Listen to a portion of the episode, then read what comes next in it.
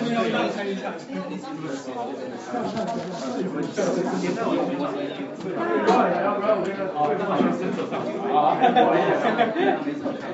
好好好，好了好了好了好了。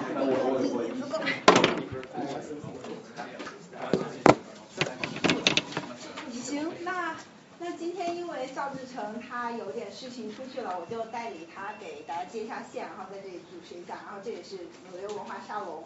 然后呃大家需要那个其他的信息，可以在 N Y 沙龙点 com 看一下我们之后的活动信息，还有开场的介绍。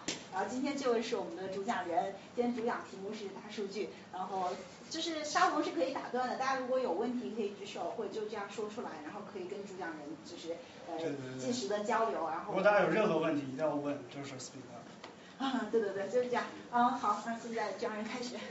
嗯。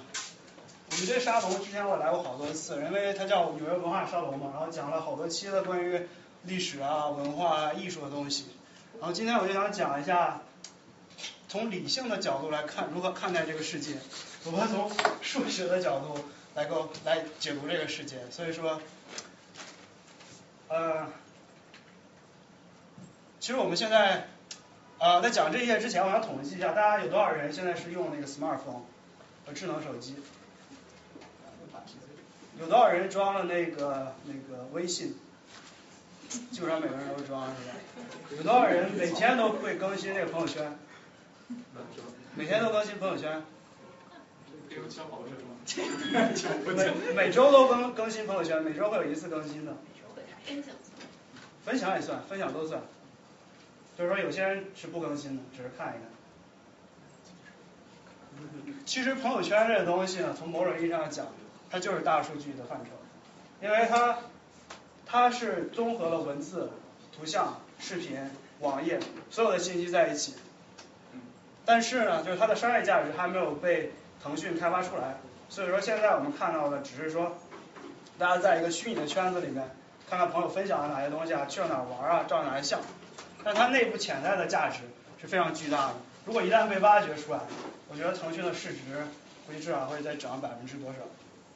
这就是所谓，这这就是变革。在想，我们想象一下，在十年之前，估计没有人用 smartphone，大家都用一个那个手机发个 message，打个电话就不错。啊，因为这个数字化的变革，它将给予我们这个人类的文明无限大的影响。呃，因为这个是文化沙龙嘛，然后我这个切入的地方就从文化来进行切入。这个。这个是我们祖先最早的一幅岩画，然后它叫阿尔塔米拉岩画，是在西班牙，然后它距今是一万两千年，这是最早智人然后画的岩画。在那个时代，我们祖先第一次知道了用颜料在墙上、在石头上面画一些东西，它记录的当时就是野生动物以及狩猎的场景，但这已经很不容易了，因为它代表了文明的传承。第二呢，就是第二次文真正文化文化大革新、文化浪潮到来呢，就是文字的出现。这是最早的文字，楔形文字，大家可以看到它是刻在这个石头上面，然后距今是五千五千两百年。啊，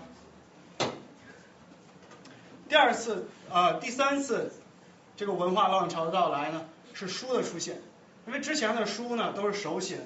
上面有很多的很多的错误，而且呢，它的延续的方式也非常的不不好，因为有些人他抄了一遍书，他因为人的手工的劳动是有限的，但是当这个活体印刷的出现，就大大减小了人类的劳动，从而使这个知识的文明得到传承。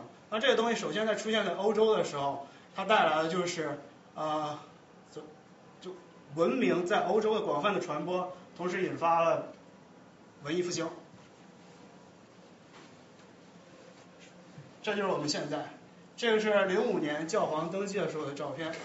大家看，只有一个人拿一个手机在这边照相，大家都是看着。这也是去年教皇登基的照片，可以看到大家拿着各种各样的手机、iPad、移动设备在照相。这个就是现在，这就是浪潮。但是这个浪潮具体能给我们这个时这个时代带来什么样的影响，没人知道。这个就是说我们这个 talk 这次 talk 所要探讨的一个问题。啊，大家都知道这个词吧？IT Information Technology。可能对于绝大多数女生来说，这个 IT 就是帮忙修修电脑啊，然后那个密码忘记了是吧？打个电话问一下，说哎我这个密码忘记了，帮我找一下。其实它的它的范，它不只是修电脑这个范畴，它代表了整个信息技术，它包括非常非常的广。在过去的几十年中，IT 大家都只局限只注重 technology T 的那方向。我们可以看到，这个是最早的那个电脑，它诞生在美国的宾夕法尼亚大学。它当时的运算量估计就比计算器强不了多少。然后现在呢，我们可以把巨大的计算计算能力放到这么小的一个移动设备上面，它可以帮助我们跟这个世界沟通。然后它上面可以运行各种各样的 App。如此巨大的技术革技术革新带来的是方便，但是同时它也把我们的注视的注视的角度从技术带回到了 information，带回到了信息。这也就是为什么大数据，为什么数据现在越来越受到人、企业、国家、政府的重视。啊，这个是我今天的要讲的一个目录。首先说一下，就是计算机到底可以做什么？我觉得很多人他不知道计算机可以做什么。计算机并不是万能的。第二呢，我就想说一下什么是大数据。啊，其实现在没有一个明确的定义，以后我会讲的。第三条我会讲一下是什么技术引领了这个大数据的时代，是什么技术帮助我们收集到如此巨大的数据。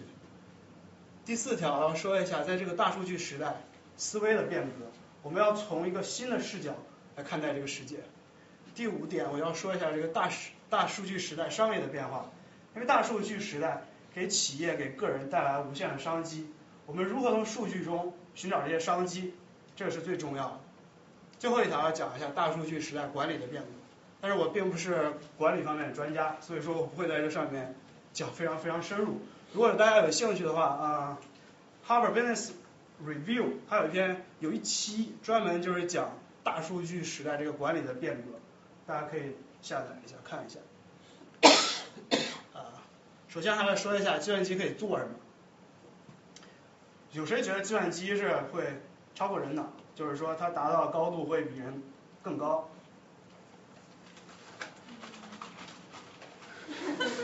？OK。其实这个问题我也不知道的。啊，我只是想从最基础的开始讲起。我们这个文明它的承载体就是语言和文字。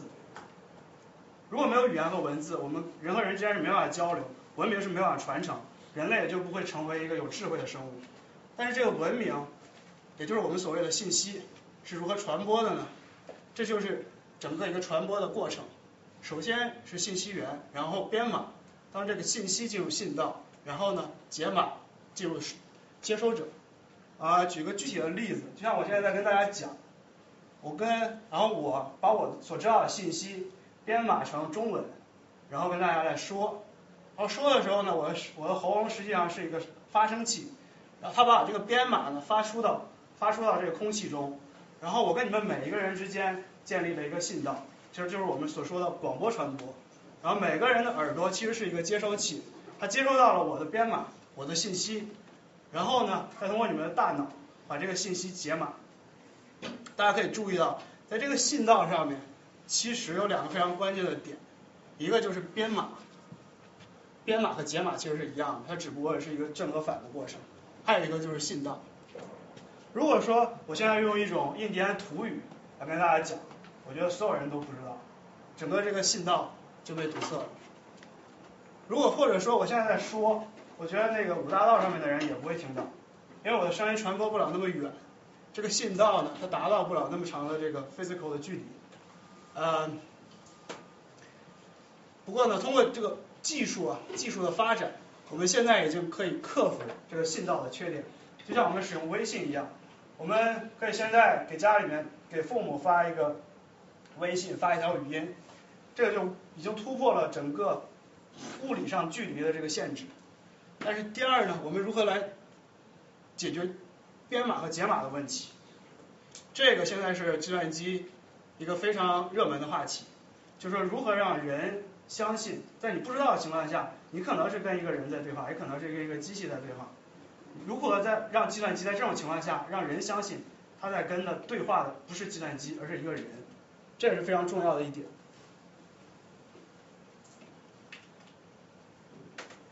这呃，编码和解码，文文字语言的基础，对于我们汉语来说就是笔画，对英语来说就是字母。我们通过一种编码的方式，把它，也就是说所谓的构词法，形成了一个词。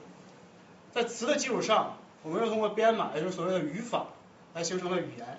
这是整个一套语言的流程。呃，如何让计算机来处理这个语言？其实语言呢是分两种，一个是自然语言，一个就是人工语言。有多少人看得懂这个？哦，其实不多是吧？这个就是非常非常简单的一个后语句，就是就是编程编程的基础。那我们先来看自然语言吧。这举了一个简单的例子。就是说，杀死猎人的狗，到底是个什么意思呢？它可以有两种解读方式，一种是杀死猎人的狗，一种是杀死猎人的狗。所以说，这个自然语言呢，是充满了灵活性。我们人在这个解读这句话的时候，都会有都会产生二意，更何况机器了。但对于人工语言，它就不存在这种限制，因为它是人设计的语言，它有规范的语法和规范的语义。所以说，计算机。它可以非常容易的来处理人工语言。好，下面要讲一下计算机如何来处理自然语言。这个其实就是计算机来处理语言的一个一个分层结构吧。其实分层结构在计算机科学里面是一个基础，它是解决一些复杂问题，就把它分成一层一层来看这个问题。最上面呢就是机器翻译和机器编译。如何如何来翻译这个语言？这是应用，然后。认知层，我们说的是语言的语言的理解，如何来分化这个语，如何来解读这个语言？基础层就是语法和语义的分析。先看一个简单的例子，这是一个简单一句话，说黄健翔支持德国队，然后这个简单的一个一个分词就是主语，然后它是个名词，这是黄健翔，然后谓语它是一个动，这是一个词组，然后支持德国队，然后我们又可以分成动词和名词，然后这是一个句号。这个是一个，这是一个非常简单的例子。有人觉得有，我觉得大部分人都会觉得计算机可以套用这套这套东西来解解读语言，是吧？但我们看下下面一个例子，不好意思，大家来读一下这句话。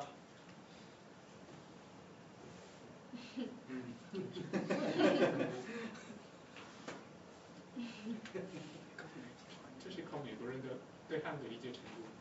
对，我们也可以用它来考计算机。我觉得计算机，你要想让计算机来理解这句话，就需要让计计计算机来过那个中文 GRE 考试，所以说它是非常非常难的。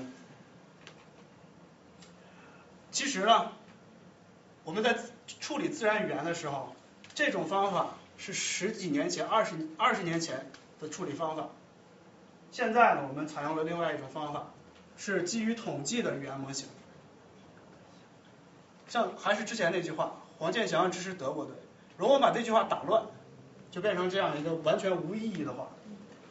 计算机如何来分析这句话呢？如何用统计的模型来进行解读呢？其实一句话，一句话，它在整个这个语言中出现的概率，我们可以用这个 PS 来表示。啊，这就比较偏数学了。就是，但是我稍微稍微讲一下，不会讲很多数学的东西。还用 PS 表示，然后 PS 它里面这个句子里面是有无数个词，就是由有限个词来组成的，可以用 P，然后这个词一、词二、词一直到词 n。而整个这个这个等式如何展开呢？就是说第一个词它出现的概率，和第一第二个词在第一个词出现的情况下出现的概率。然后第三第三个词在第一个词和第二个词出现的情况下，第三个词出现的概率，然后一直推导到 n，这个其实是一个非常复杂的概率概率问题。如果你把这个等式展开的话，它非常复杂。就这个人，Markov，啊，他是一个非常牛的数学家，他用了一个非常偷懒的方法，他用了一个二元变换。其实他不他不想解决这么复杂的问题，他就是说我当前这个词只跟它之前那个词出现的概率是有关的，所以说呢就做了一个二元变换，就到这种程度。然后呢，我们来提取出任意一个这个 pi 和 pi 减一，它出现的概率呢，实际上就是这两个词 pi 减一和呃 pi 减一和 pi 出现的情出现的概率除以 pi 减一出现的概率，然后对，它就是贝叶斯的基数。然后最后把这个展开的话，就是说这两个词出现的数量除以这一个词 p wi 这个词在这个文本中出现的数量。大家可以想象一下，Google 其实就是用这种方法来处理我们输入的每一个每一个每一句话。Google 有一个标准的文本，它每一个它在这个文本里面，它有词，它会列出这一系列的概率。当你打入一个词，比如说苹果的生产，你可能会说哦，它可能是指苹果机，也可能是指苹果酱。但是你在文章里面，你就会找我 iPad，它出现了 iPad、iPhone，然后这些词的概率是有多少，然后跟它对等文档里面的概率进行比对，最后就发现哦，实际上他要找的是苹果机，就这篇文章实际上说的是苹果这个 iPhone 的生产，而不是说这个苹果酱的生产，这就是 Google 如何来，他抓到一个新的网页，他如何来解读这个网页。当他解读完这个网页的时候，他在用一个叫 PageRank 的算法来对这个网页进行排名。这样的话，当你输入一个新新词，你要找一个东西的话，你会发现 Google 实际上它是把它所有的这个网上所有的这种它可以 crawl 到的网页都存起来，然后返回反馈给你，基于的就是这个 PageRank。呃，再回到这个问题，我们现在通过这个自然语言处理的这个例子，我们发现，实际上计算机处理一个问题，它并不是跟人来处理一个问题是一样的。因为人我们来读解读语言是建立一个语法树，通过语法树来解决解读这个语言，但计算机它是用概率的模型来解读。所以说我就想说，计算机到底可以做什么？它真的可以像人脑一样构架成这种哦，通过电路啊构架成一个人脑让它运行吗？有有谁觉得这个计算机可以达到达到这个就构成一个人脑和人智力匹配？就刚才举手的那些人是吧？可以可以可以的。其实现在 IBM 在搞一个项目，它有它它在它那个机器上装了大约六十五亿个处理单元，然后它的在某些方面的理解能力就可以跟人脑匹配了。但具体最后这个 AI 能不能达到人脑的程度，这个没人知道，因为它不仅是硬件的发展，它同时需要这个算法、数学，在数学理论上对一些问题进行解释。啊。这个就是我们现行计算机的一个体系架构，叫冯诺依曼体系。啊，我们可以看到啊，这就是 CPU，然后它里面有两个部分，一个是控制单元，一个是运算和逻辑单元。然后它呢，在这个在我们内存里面进行读写，然后在这里面进行运算。然后这两个是输入和输出的设备。实际上，输入和输出在整个数学这个模型里面是没有没有什么价值。但是为什么我们这么定义这个这个系统呢？而不是用一种其他的方式呢？它真的基础就在这儿，在一九二八年，这个人提出了一个著名的数学问题，他说是否存在一系列有限的步骤，他能够判断任意一个给定的数学命题的真伪？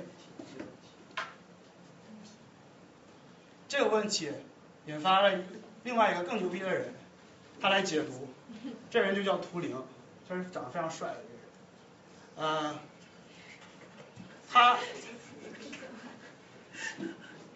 就比较惨最后，他给出了这样一个数学模型，他说这是一个纸带，在这个纸带上面可以打上零和一，然后我们这有一个控制单元，这控制单元可以读写任意更改这个纸带，最后通过这个状态的改变和读写的改变，我们就能判定一个数学这个数学命题的真伪。同时，这个图灵它的伟大之处不仅在于它给出了这个解释，它同时定义了为什么这个这个模型可以做什么，不可以做什么。它不可以做的就是说，这个模型它完全不可以预测下一步，就是如果给定一个机，给定另外一个图灵图灵机给它，下一步这个图灵机将走向哪里。这个就是计算机在数学方面的限制。我们可以看一下这个模型，其实其实和这个是一样的，但是因为这个量子理论的产生，这个这个框架正在正在受到挑战。啊，所以还回到这个，我们现在知道这个计算机可以做什么，就和计算机有哪些限制，它不能做什么。所以还是回到我们这个主讲的这个 topic 上面，什么是大数据？这个东西其实没人知道是什么。这个是这个 Wikipedia 给出的一个定义啊，他说这个大数据就实际上是一堆数据，然后非常大、非常复杂，然后我们我们实际上不知道怎么处理，也没有工具可以处理它。其实就是这个意思，就是知道说很大、很复杂数据很难弄。然后呢，其实另外有一个教授，他是 Georgia Tech 教授给出来另外一个定义，然后我觉得这个定义是比他比 Wikipedia 给出的更好。这个是最这个这个其实上是是我觉得最好的定义。其实没人知道大数据是什么，虽然每个人都在说，但真的是没人知道。呃，这大数据到底有多大呢？这个是一零年的统计，它有八百个亿币这亿币有多少呢？就是我看看有多少个零啊？就是一后面十八个零变次，然后到十二零年，它将增长五十倍，到达四千。哎，好像写错了，少了一个零啊，少少了一个零，不好意思啊，四万四万。啊，这是一个更直观的例子，就在六十秒、一分钟之内，各个主要的网站它产生了多少数据？其实非常非常的可观，不知道大家可不可以看清楚啊？在 YouTube 一分钟之内，它产生的视频是七十二个小时，然后 email 一分钟之内发出全球发出两亿封 email，啊，YouTube 啊，这看不太清楚，啊，Facebook 它每分钟产生五五百三十 gigabits 的数据。啊，沃尔玛，然后它每分钟产生的是一万七千条的那个呃交易记录，所以说这个数据是非常巨大的。如何在这些巨大数据里面发掘出它有意义的价值，就是大数据需要做的一切。这个就是数据分析的流程，我们要如何来处理这个数据呢？首先我们知道数据是杂乱无章的，非常复杂，它不像是已经构架好的数据，它可能包括视频。它可能包括图像，可能包括文字，可能包括 X XML，可能包括文本，各种各样的数据。我们需要从这些数据里面提取出来我们有用的东西，然后把这些有用的东西通过我们的人脑进行分析，产生出它具体的商业价值。最后我们来进行 review，来看它。同时我们在这时候会 run 一些呃试验，然后最后。我们来看这些试验的结果，然后来进行 make decision。如果不行的话，我们再重复这个流程。这个就是如何来处理这个数据。其实它具体的过程是非常非常复杂的。从从这一步来说，从 data 到 information 就是非常非常复杂。就像我说的，因为数据它是没有章法的，我们不知道哪些是有用，哪些是没有用的。所以说这就带来了非常非常多的技术的难点。我们下来就要来讲一下，这哪些技术引领了我们这个大数据时代。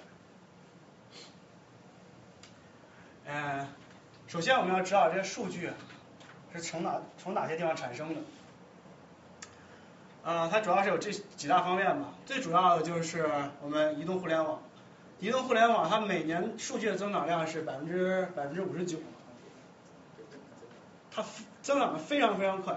我们我之前还看到另外一个图啊，就是说它现在移动互联网的流量和和台式机的流量是一致的，但如果再过五年，移动互联网将是台式机流量的十倍。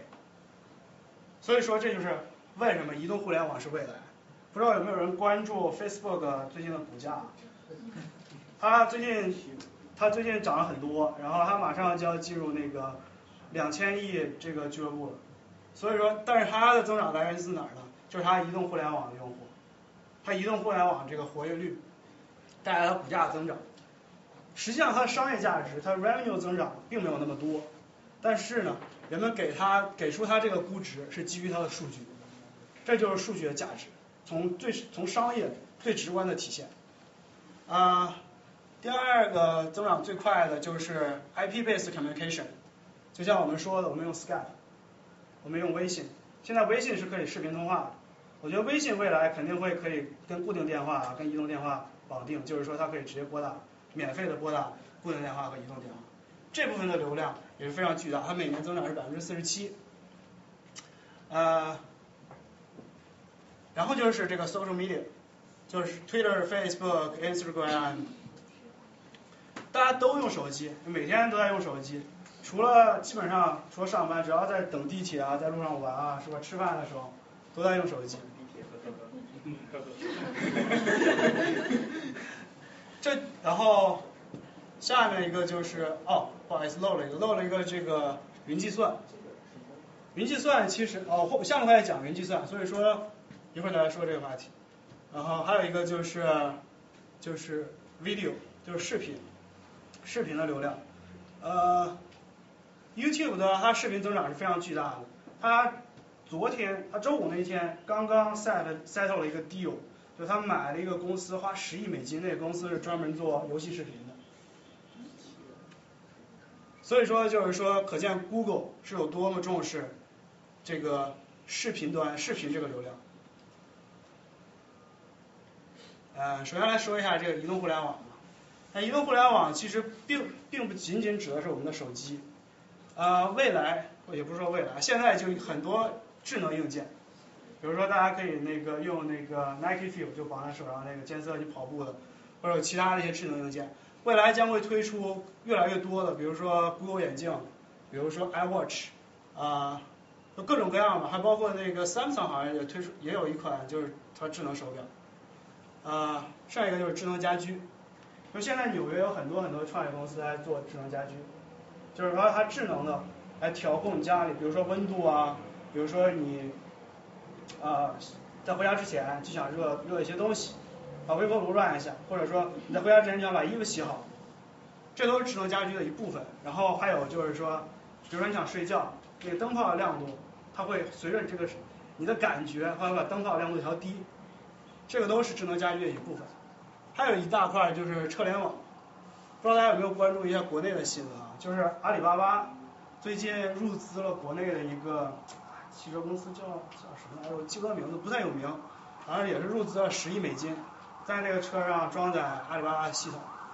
这个车联网未来也是移动互联网发展的方向，所有的巨头现在都在这在这上面圈地，比如说好像是。Android 是跟是跟奥迪和奔驰联合的，然后 Apple 是跟宝马联合，所以说这个车联网也是未来一个巨大方向。不知道有没有人试驾过那个 Tesla？它那个巨大的屏幕就是可以联网，它帮你导航啊，帮你上网啊看 YouTube，全都是可以的。而，这些东西加起来，它在未来十年的产值是这个数目，十九万亿美金。如果说大家想象一下，创有一个小公司在这十九万亿美金里面拿到一点点，其实就非常非常非常多的钱。啊，下面我要说一下云计算。云计算这个概念其实啊提出来有一阵儿，但是呢，它为什么最近特别热？就是因为最近这个可穿戴机啊和移动手机手机的这个普及。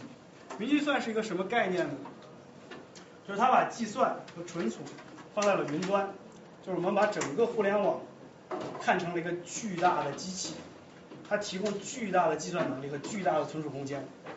就像我们用手机，啊，我比如说我用手机跑步，跑完步了，我说啊，把我的这个信息传到网上去，然后我想 run 一下这个这个统计的数值，然后 run 一下说我这个跟别人比较，这些东西在手机上是没法运行的。你不能说我手机盗录上盗录的所有这个 Facebook 好友的这些数据吧？我们就用云计算来解决这个问题，因为它可以想大家可以想象一下啊，这个这个云在天上飘，它就相当于一个服务。然后我们每一个终端，每一个移动移动的这个设备就是一个终端，它无限的连到这个云上面去，然后可以接收数据、发送数据、产生数据，提供提供服啊，就是接收到各种各样的服务，这就是云计算。它为它的巨大的优势，就是因为呃移动设备它的计算能力是非常有限的，但是云计算给予了移动设备无限的运算能力和存储空间。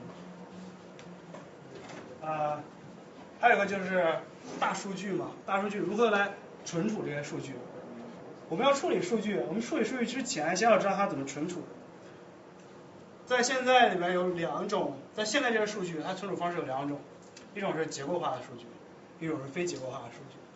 呃，结构化数据简单来说就像 Excel，其实它不是 Excel，但是可以大家可以想象一下，数据是存在表格里面的，表格和表格之间是有某种关联的。你可以通过这种关系和通过这了解这些表格的名字来提取出数据，这个叫结构化的数据。它的好处就在于这些数据的结构是清晰的，处理起来非常方便。但是呢，大量的数据都是非结构化的，就像我们手机产生的数据，我们移动互联网产生的数据，还有就是 sensor network 产生的数据。它都是存储的，很多是它是以各种各样媒体媒体作为载体来存储的。我们如何在这些非结构化的数据中找到关联，就像这一个一个线一样找到关联，然后使它把这些关联转化成结构化的数据，这个就是技术的问题。这个所谓技术问题呢，我们还是要感谢 Google。给出了我们，它开源了一个一个算是系统啊，或者是框架呀，就怎么定义它都好，叫 Map MapReduce。正是因为这套系统的开源，使得普通企业和个人用户才能够处理海量的数据。简单来说，它是一个什么东西呢？它就是一套并行的体系。所谓并行呢，就是说让一堆计算机。在同时处理一个东西，把这一个东西分成分成分成分成 n 多个小块，把这每一小块发到一个计算机上面，因为每个计算机它处理能力是有限的。但是呢，把这我们要把这么多的计算机的处理能力加在一起，所以说这个就是这个系统。可以简单介绍一下，这就是数据，杂乱无章的数据。可以看啊，这个我们假设这是一个文本数据，它上面记录都是一些文章或者是短信，然后。这是一个 MapReduce 的一个系统。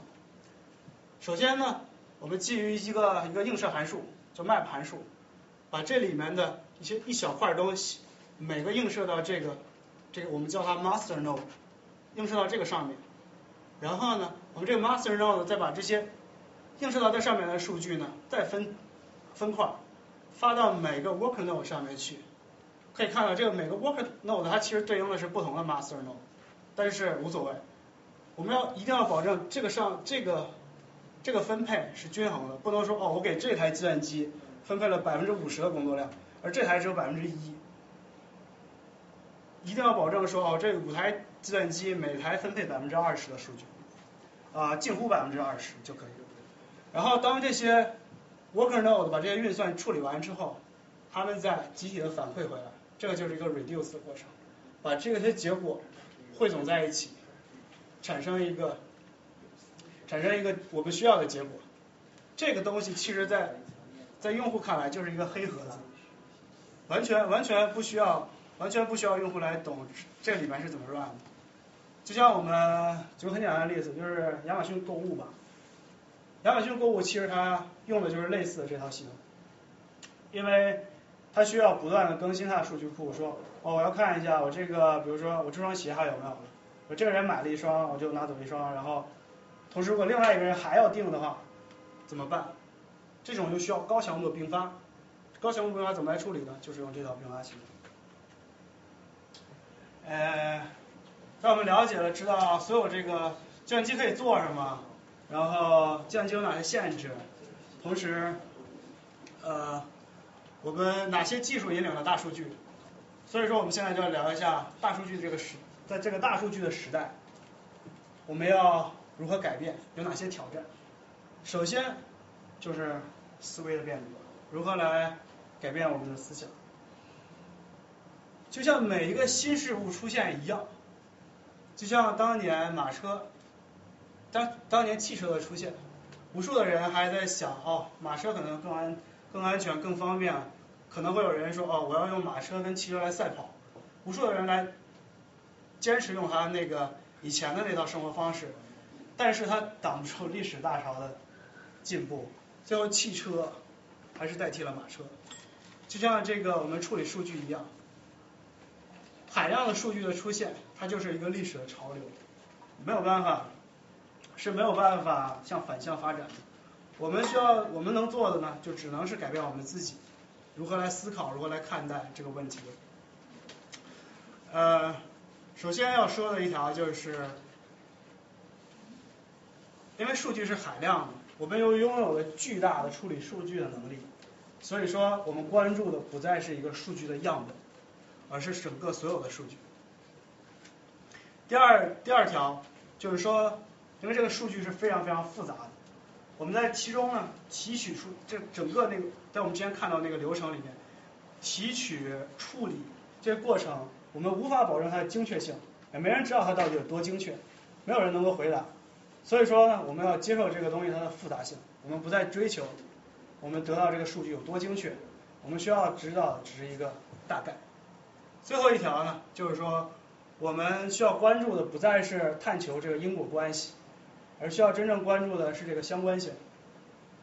所谓相关性，就是说数据和数据之间的关联。呃，再实际一点说，就是物品实际世世界上这个各个事物之间的关联，而不再是这个因果关系。那等一下问一个问题，那其实这个东西是非常危险的，因为。因为如果你只看相关关系的话，你会得出一些非常可笑的结论，比如说手机数量的增长导致全球变暖，然后就就曾经有一个图来黑，就是说你可以看见手手机人们拥有手机的数量跟全球变暖的那个什么 data 其实是高度相关的，就他们之间的相关系数非常高。那其实但是但是事实上我们都知道这些这些这两个的原因其实都是因为科技发展的结果，它只是某一个深层次原因之中的其他的另一面。那我就不知道就是说。啊，就是说，就是说，因为因为这类的因果关系很有可能会分析出一些非常荒谬的结论。那就在具体情况过程当中，怎么样避免这种荒谬的结论？我靠人自己的判断，还是还是还是还是靠其他的一种方式？呃，之前你有看到那个，这是非常好的一个问题，回到之前那个图，这就是这个流程。那你说的呢？我们就需要在这个地方进行判断，通过每个人的。通过这个时代，就是说，聪明人的 inside，他的洞察力，他来理解，他来如何来理解这个数据，而不是说，当我们发现出来相关性，我们去用它，我们还要再考察这个相关性。就像你说那个关联，其实它是有一定的关，它是有一定的关系。对。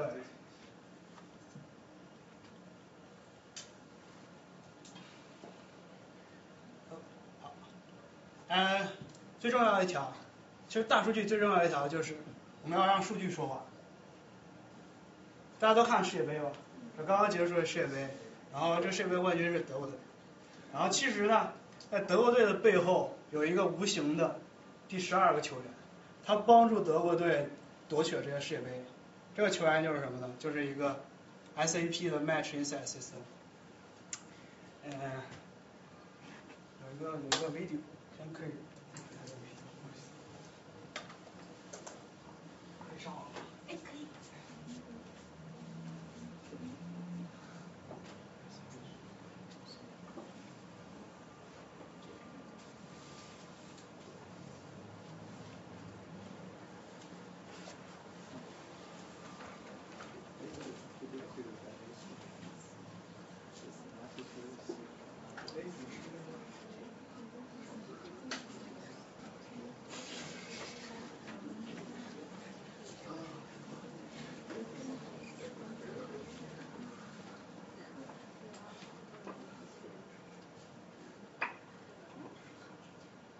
FIFA World Cup.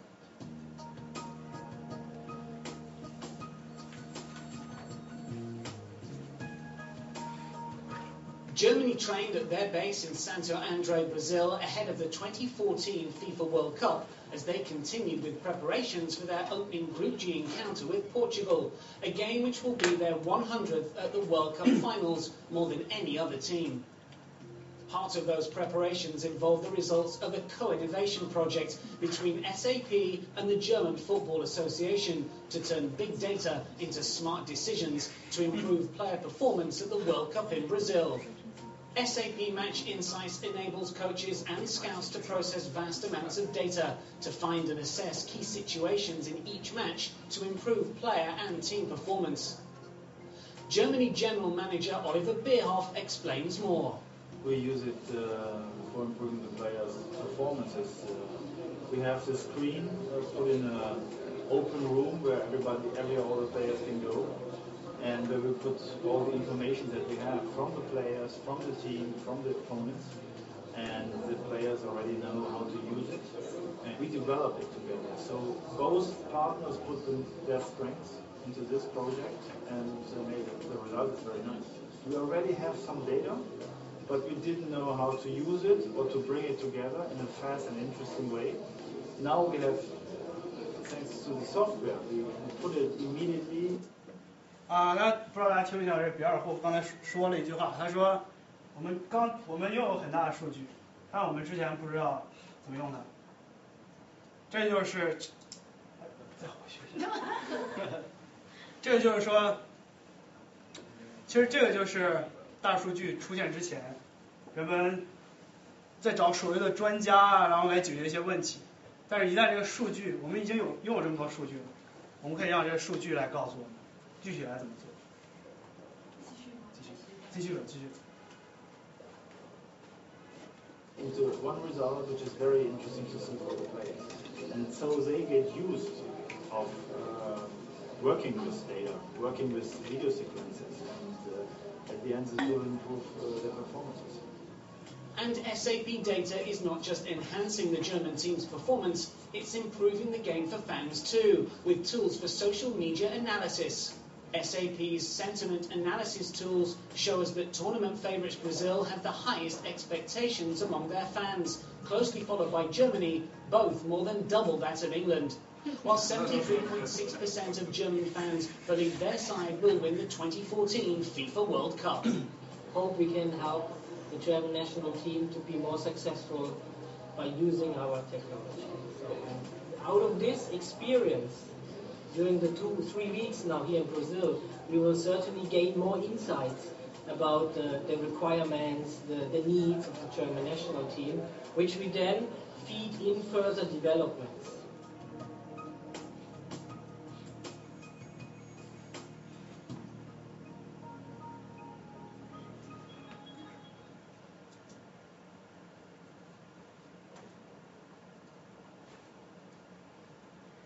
这个就是如何来来让数据说话。大家有没有看到刚才那个实时的系统？它其实就是说，它运行的原理就像这样一样，它记录这个在场上的信息，然后呢，它把这个视频的图像传到它的云计算，它它云端，然后它背后呢有强大的数数据库和强大的处理的机器来处理这个东西。它当然它也有一套算法来分析这个场上的局势。呃，基于这些结果，他要把基于分析的结果，他要把这些有用的数据发送回来。我相信那个教练和在场的球员，他会应该是会实时收到这些这个数据。呃，之前我还看到一篇文章，就是说当时半决赛的时候，巴西然后德国进三五分钟之内进了三个球，然后就是这套系统在那个时候发挥了巨大的作用，因为它帮助球队。看到了说巴西队的后防哪些有问题，然后他告诉球队应该怎么进攻。哎，这里我有个问题，说世界杯比赛的时候中间是没有暂停的，那那个他有暂停，他有的那个喝水喝水暂停。但是喝水那个暂停是双方 team 都都同意的，如果是正常情况下没有那个喝水的 break 的话，那个球员是他自己在上面踢，然后教练是跟他们没有那个交交流的时间的呀。教练教练会在旁边喊话，他会有一些手势。你看教练，你仔细观察的话，就是 NBA 的教练也好，这个足球教练也好，他会有一些手势跟球员沟通。对，对，他就说，就是他叫这个球员的名字，然后给他一些手势，说你应该往哪踢。然后他这个战术呢，这这跟这个 out of topic，但是他那个战术其实是演练好，然后他就告诉这个球员说你现在应该怎么弄。这个就是说，这就是去让数据说话一个最最好的最好的例子。他告诉这个球员要怎么踢球。第二个例子呢，就是说样本就是全体。所谓样本就是全体呢，在以前的小数据时代，我们抽样一个东西，我们进行一个统计的话，要进行抽样。那抽样呢，它其实就是说，比如说我要统计一下美国所有人这个平均收入，他可能会呃统计肯定会有一些统计学肯定会有一些方式。他说每个州抽多少，然后每个年龄段来考察多少，然后不同种族，然后进行分类，然后他统计出来一个数字。但是呢，如果说我要说基于你这个东西，我想问纽约二十五岁到三十五岁女性收入平均收入是多少，他就没办法告诉你，他又需要重新来做统计，重新来抽样，这就是他非常非常呃麻烦的一个地方。但当我们把样本变成全体的时候，这个情况就完全不存在。我们不仅可以从宏观的角度说来看待这个，就比如说从国家角度，像这样美国看待美国的数据，同时我们可以细化，细到每一个城市，甚至细到每一个年龄段、每一个性别、每个小的区域。啊，给大家演示一下这个例子。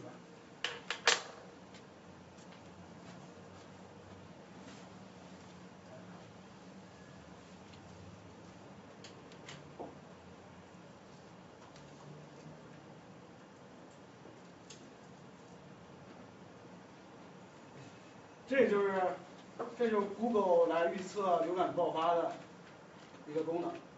大家可以看到，就是说，它这个显示有高爆发地区啊、低爆发地区。它根据的是什么呢？哦，一会儿再讲根据吧，先看一下这些东西。然后我们可以把这个细化啊，这就是从全球变到美国。然后我要看一下纽约，我想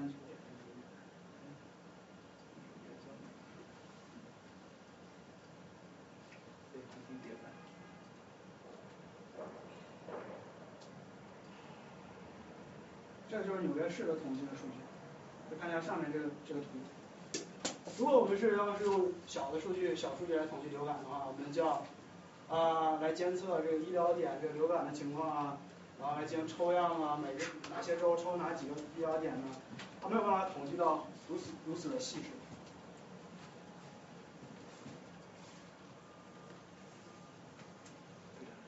呃。是小小数据样本的话，你是要去医疗点去抽样，但你这个大数据是从哪儿来的？Google 嘛，现在要讲这个大数据，这个这个样本是怎么来的？啊，像流感的话呢，大家肯定会直观的想说它伴随着一些关键字，比如说在某个区，比如说纽约，有百分之十的人都在查，哎呀，咳嗽、发烧、吃药，他说这个地区是爆发流感。这个这个这东西又回到我们最开始讲的自然语言处理。他还是说要计算机来理解这个语义，说这个咳嗽，他倒是就是他就是真的咳嗽，但实际上呢，我们还是用一个统计的模型。当时 Google 是搞了几亿个数学模型，然后来查它的文本，看这个流感的爆发具体和哪些关键字有关。当他查了大约十年的数据之后，他发现哦，实际上流感的爆发是跟四十几个词组有关。它并不是说我要理解这个语义，而是说我通过概率上的考察来说这个这个东西和哪些东西是相关的。就像我说的，考察的是它的相关性，而不是说是理解它的真正含义。我们并不需要说数据啊或者电脑啊像人一样来思考，我们需要做的就是从给它一个足够聪明的数学方法来考察。当我们知道了这四十几个词组之后，说这四十几个词组的它的搜索量。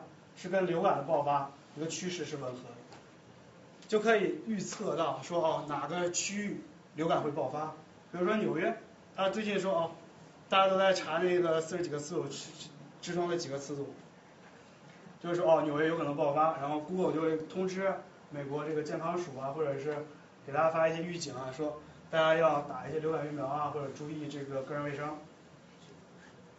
这个就是大数据最好的最好的一个体验，它跟小数据的区别在哪里？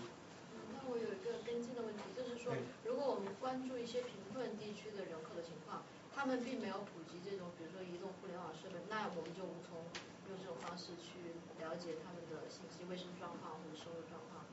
这只局限于这个较发达的地区。是的，是的，因为它需要这个数据的载入量，就如果你没有这个数据连接的话，那就没有办法。但是还有一些啊不不是很好的统计，就是说不是很精确，但是 Google 现在在做，Google 会搞了一个它那个就是气球，我忘记它那个项目到底叫什么名字，就是说它在全球上面发气球，然后这气球上面对有 WiFi 信号，然后呢它可以再加一些其他的 sensor 啊，然后来考察这个这个贫贫穷地区，然后它没办法联联网地区的一些情况。我说其实 Google 它真正是一个以数据为驱动的公司，然后它也做了很多很多的创新，是一个非常非常伟大的公司。啊，第二个就要说的就是说，在大数据这种背景下面，我们需要的并不是精确性。这个是 Amazon 在去年十二月二十四号申请的一个专利，它是一个什么概念呢？它就是说，在你要买这个东西之前。它就要把这个东西寄到离你最近的那个配货站。它是一个怎么？它就是一个基于预测的。它考察的是你最近购买的东西，啊，你这个区域购买的东西，然后你个人的习惯。然后呢，它，它是它是分着走的，你看可以看到，这个是这个它走空的，这个是你实际买的，然后它走路上这个比较慢的，是你未来会买的。他就把它都运到这这个 hub 这个地方，就是这个配配配送站。所以说，在你下单之前，这个货已经到了。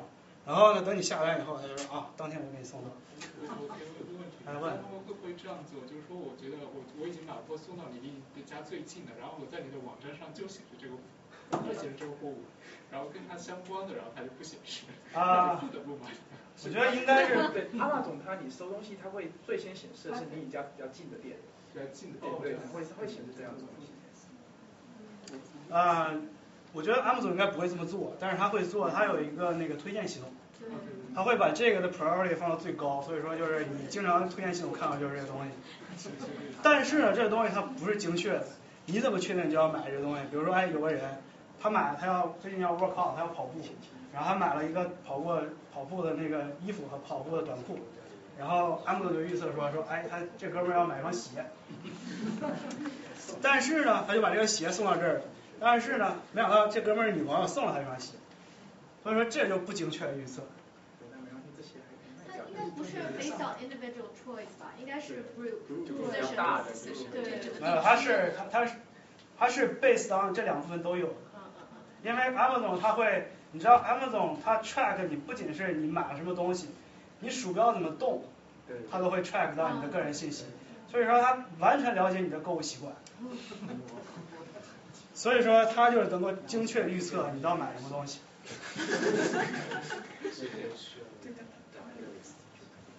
他是不是还能知道这个人是他的女朋友，然后他买的那双鞋？哎，这个我就不知道 Amazon 知不知道，但是 Twitter 是知道的。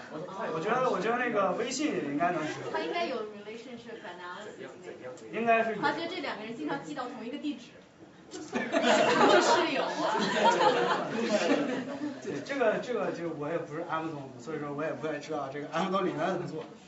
估计这个他要这么做，他也是保密。他们推荐系统好像是现在做的比较好的。对，然后我会讲会讲一下那个 Amazon 的推荐系统。还有什么问题吗？那我想问一下，就是就是就像听起来你都觉得就是很就是不太呃那怎么讲就 make sense，就是他预测你的消费习惯，然后就就把这个货物就是运到离你附近的那个仓库。而且就是就通过最新的季报，就是 Amazon 它的那个 expense 就还是就是高过了就是投资者的预期，也就是说它这个行为并没有给它就是产生效益。啊，这个效益不是实时，而且你看它这个它只是 file 了这个 patent，就是说它是它这个东西到底有没有做，还现在我也不知道，因为它是去年十二月份弄的这个 patent，但是说像所有的科技公司都是一样的，它的估值然后都是是往前看几年，而不是说看它现在这个营收。而说你只是关注它现在这个公司的波动的话，其实是就是没什么意义。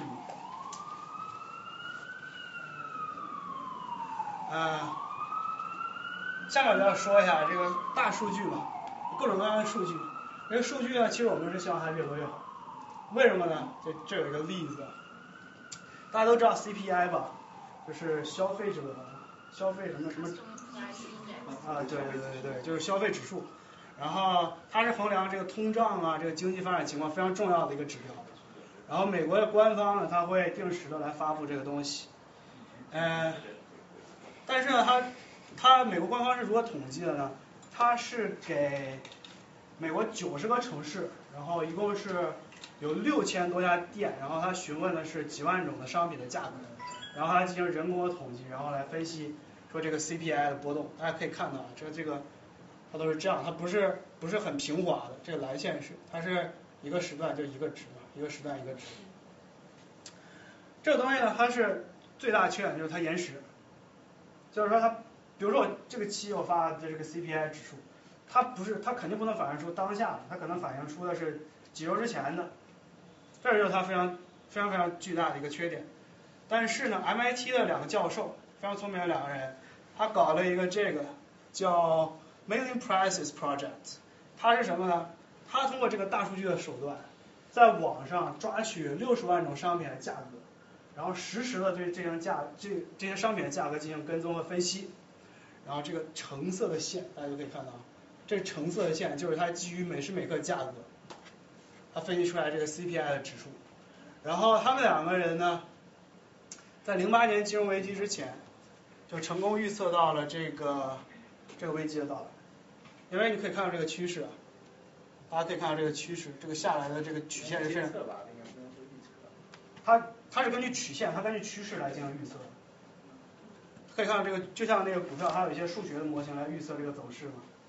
所以它也是有一些后面有一些数学模型呢，在背后说可以看到这个零八年金融危机这个地方，这哥们儿就是提前这两个人，他提前了大约几个星期吧，就预测着这个 C C P I 都会进行大幅度的波动。然后这个东西在当时还没有引起引起很大的轰动，但是后来那金融危机爆发之后，他们就觉得哦这个大数据的这个工具是非常非常非常重要的，因为它具有时效性，它比这个官方的数据要到来的更更快，所以说他现在就搞了另外他搞了一个另外的一个 project，然后现在也成立了一个公司，然后专门来做这方面的分析，嗯，其实这也就是说说明了嘛。在我们这个大数据，我们不再期待它精确性。我们要么说，像这个美国 CPI 这个统计，它肯定有一套完备的统计模型啊，来分析说，我这个这个数据啊，这个值在多少多少范围之内波动。然后还有一套理论在后面，对对，这置信区间。然后还有一套理论在背后在支撑着它。但这个大数据呢，因为它抓取的是海量的数据，背后也没有那么精确的数学模型，所以说我们并能。并不能说说这个东西有多精确，但是我们看到的是一个近似值，是一个趋势，这个就是未来未来的走向。呃，下一个要说的就是说，在我们这个时代，我们讨论的是相关的关系。什么是相关的关系呢？大家可以看一下，大家都在 Amazon 上买个东西，买完了以后，他会给你推荐一个说。把这几样东西啊放在一起说最好，然后下面会说，哎，这个你买了这个东西，其他的人都买了哪些东西，然后给一些评级。Amazon 营收的三分之一都来自于这个它的推荐系统。它这个推荐系统的背后就在于它研究用户的消费行为，然后用户的数据，呃，就是说他的购买数据啊，他通过这些数据来推算出你下一步可能要买哪些东西，然后它。依据每个商品不同的 priority，不同的那个呃呃权重值吧，然后进行一个排名给你推荐。有多少人是经常用这个东西来来买？是很多是吧？而且买书的时候主要一个问题就是平时开学的时候，很多学生买书是不得不买，就是说大家都是买一个书，你知道吗？一个教材怎么样，或者你买二手书，然后但是你随后发现有很多很多推荐，但未必你会去买了。对啊，对啊，就是很多时候是有的人会买，有的人不会买嘛，就是不同，这就是说，在在这个大数据的背景下面啊，就我们要区别对待个体和群体。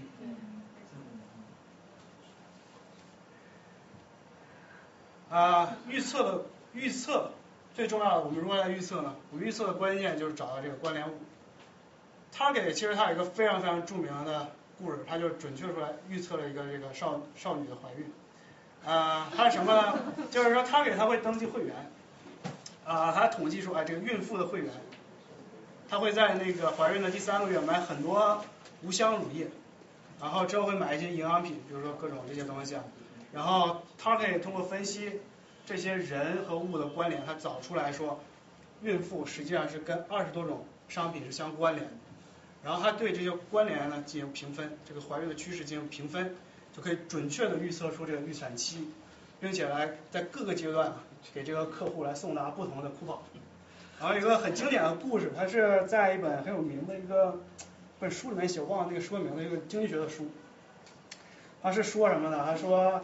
在明尼阿波利斯，啊，Target 给一个给一个女孩没有结婚啊，就还年纪挺小的，然后发了这个怀孕就是宝宝一些 coupon，然后那个女孩的爸爸就给 Target 打电话，说，哎，你们怎么能给我给我们家发这些东西啊？我们 我们家根本就没有这个没有要怀孕的人啊。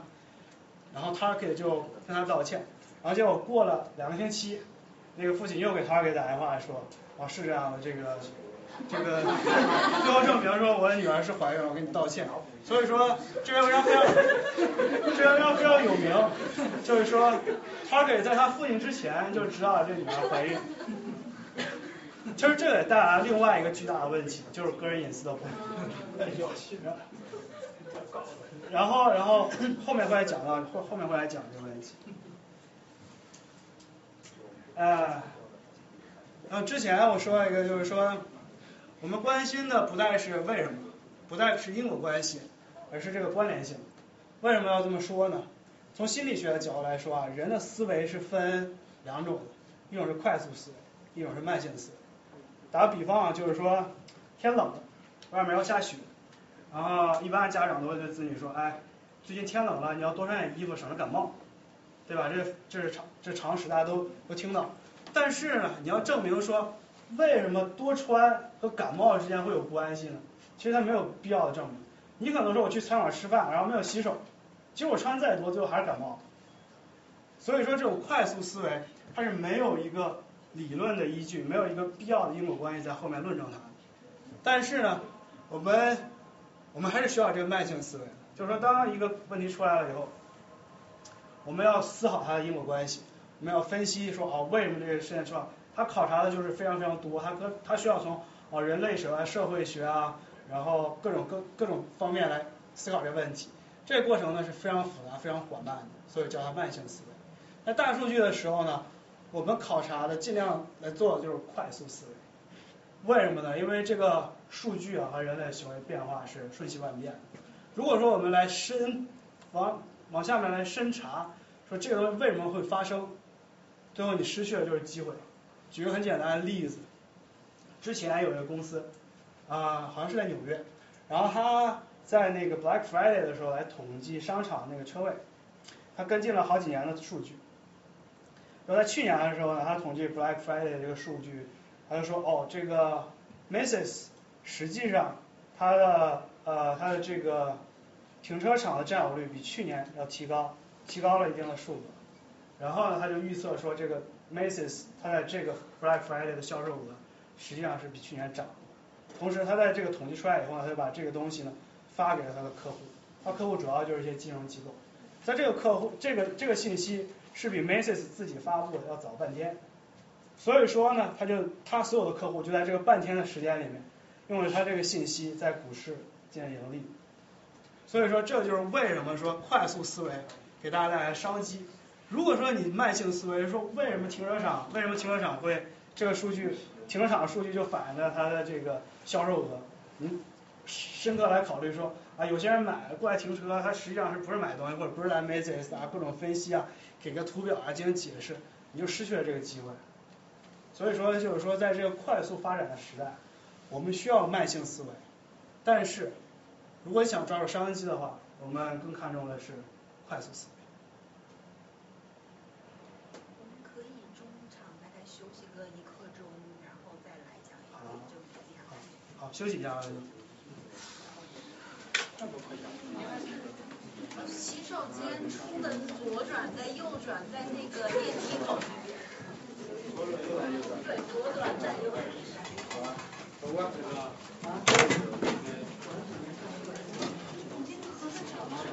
找两下包里头。不好意思，不好意思，这是不开。在研究自动的大数据处理能力更上升。对，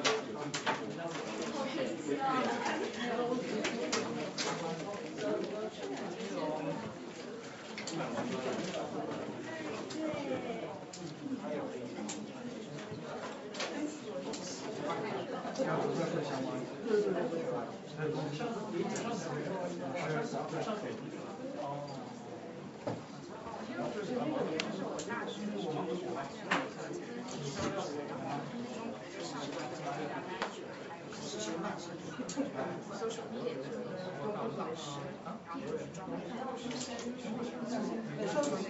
测，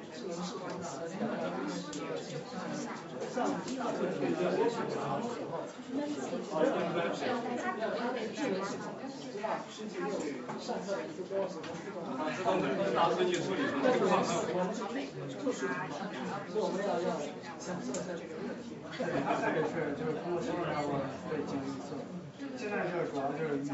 他也会介绍自己的。啊，对啊，介绍自己。那个主讲人你没没有介绍一下自己？没有介绍一下自己。好，还是要介绍一下自己。因为我们来晚了，所以好，我没有介绍自己。对啊，待会待会回来再讲。还有你准备讲多少时间？这样还是那个问题最后问，为了不打断你的那个思路。大概可能还有一个一一个小时，应该是有时，就是你要有很多问题是吧？啊，行。其实打断也没说影响思路，留到最后呢又怕那个。答疑的时间，答疑的时间还是挺多，但是其实，对，就是这东西。其实没有大家也没有标准答案。对，没有标准答案，就是说大家就是一个探索一个新的概念。还是很清晰，对，个人。个人的哎，就是属于这个这个。在做运动的时候，会上有会就是微信。哦，你说哦，对对对，有点影响。哦，是问你是在哪里？然后就是 M 的项目的。哦，model。哦，对对对，是要变量。数据因为。我运动运动员我感觉说呀，一款可能主要是视力有点增加，就是兴趣增加了，它会有其他。其实它本身是有价值。对，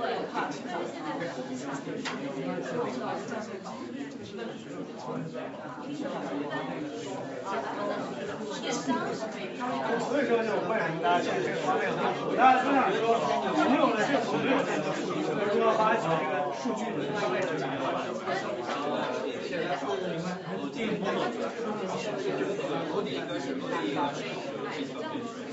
啊，我现在说，我现在讲的不是说现在有，但是就是说，讲的没有办法给，那个什么有，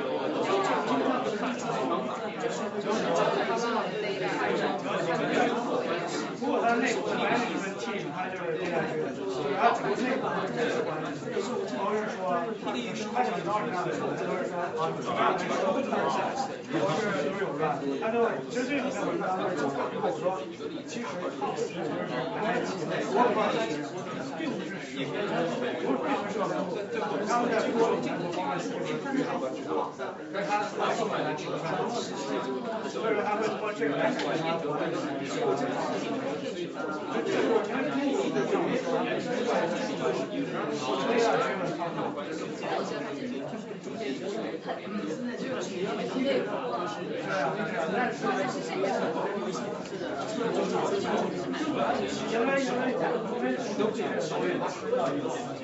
如果说你拿成绩单来用的话，就它身上的不卡的问题，应该不是现在中国中国情况下多是两个地方。所以说你在美国上面，然后后面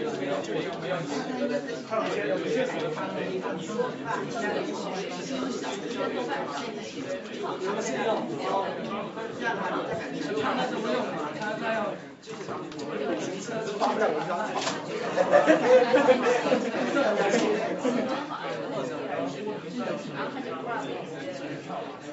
讲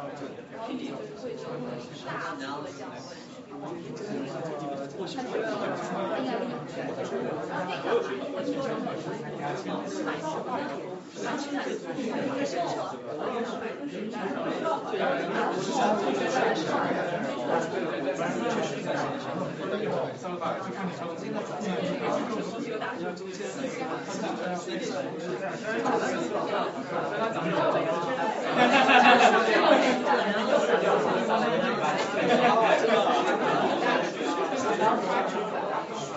里面，还有一些有一些所谓他们那怎么用嘛？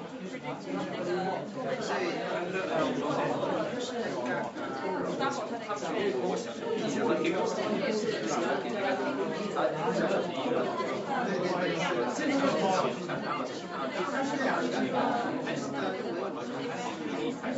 文章。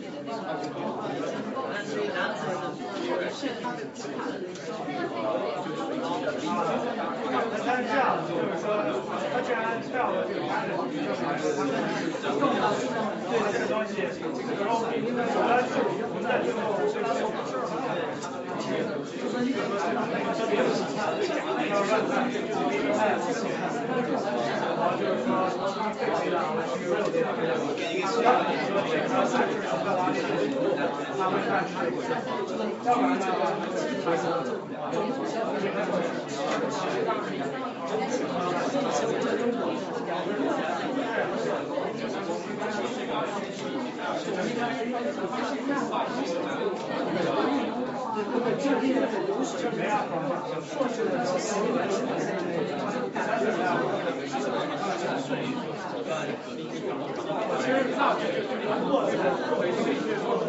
然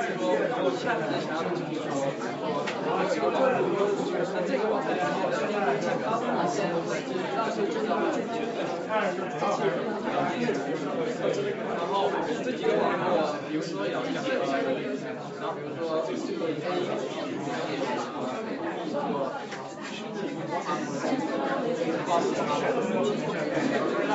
但是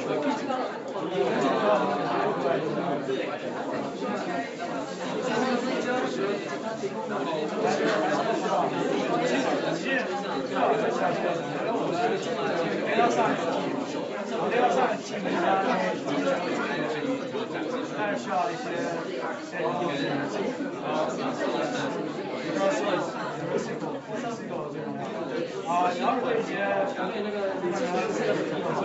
那基本上，因为我们去我们去摩擦就是他们出来一些东西，然后我们，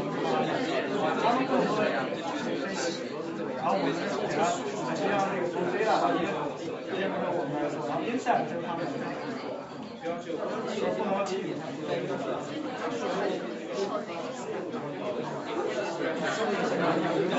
没有，其实我们当时就是 NoSQL 它不是一个 structure，NoSQL 就是它 NoSQL 唯一现在一个能力就是那个是 Google 的一个东西，它专门我们有这个研究，然后就是那对啊，但是如果但是对啊，它这个就是那个 Matter 这个是不是函数的基础？如果没有如果它这个没有开源哦。我就说这个当年我读书那会儿，我导师啊是这个好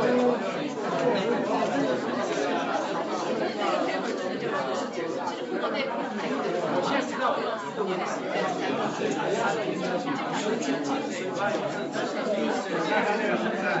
当时用不了我跟你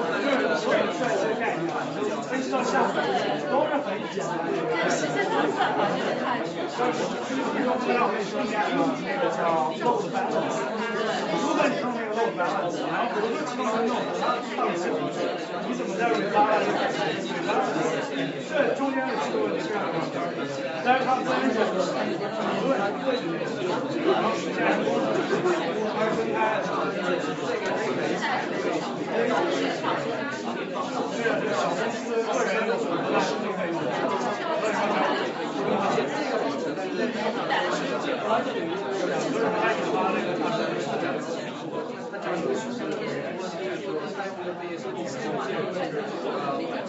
来，我来写，我来写。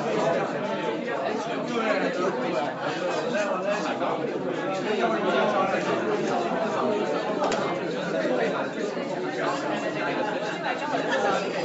来。前面哪是你的来吧？这个是啊。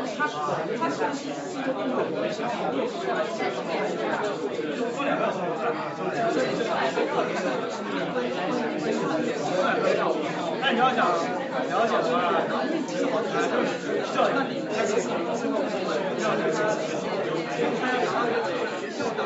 我们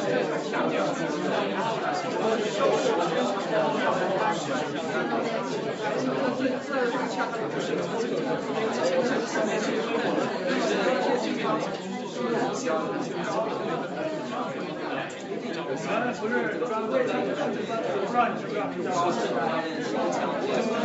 大学说，我们现在是教人 教，但是他他都是考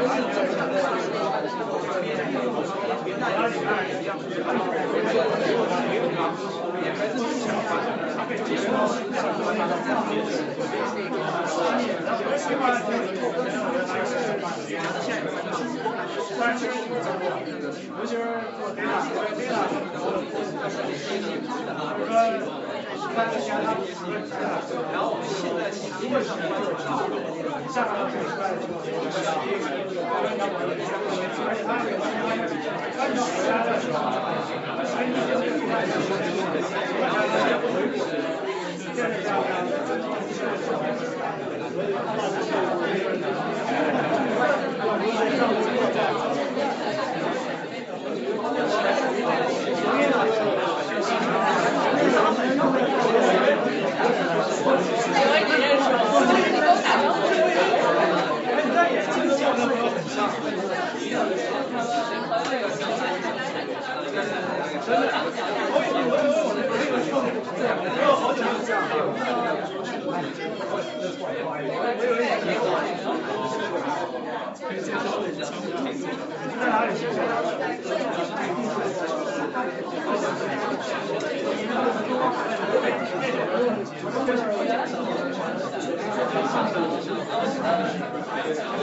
而且但是但是这个这个套之下，本身就有而且切分这个显示就是大趋势嘛，然后我们这边这个途径它应该会有一些数据啊，然后用这个逻辑啊，啊，然后因为中国就是加进这味儿嘛，然后你要用你要用然后加个什么那个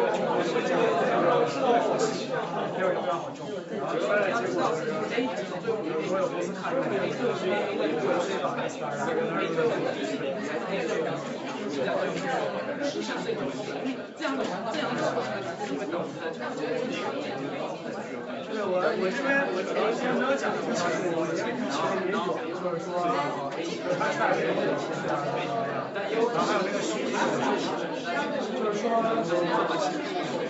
就是说什么呢？这边他他不是是它是，对它有两个方面，一个是就是这个机器来讲是比较简单的，第二就是说相当于然后这个就是也是未来，作为只想讲那个本身这个来讲，就是信息传播的时候它可以扫，传播这个信息，然后任何做事物，然后它通过这个不列颠果实，然后然后这就是一个，然后然后这就是一个方法。可以可以可以，你要是想了解很多，啊，想说比如说 A 的，然后你看比如说那有趣的地方，那么你只要你只要只要从小的牛马，啊，这个分析是先处理。但是我想直接这个你们还要拆分啊，都是都是拆分，他他要求说，然后就是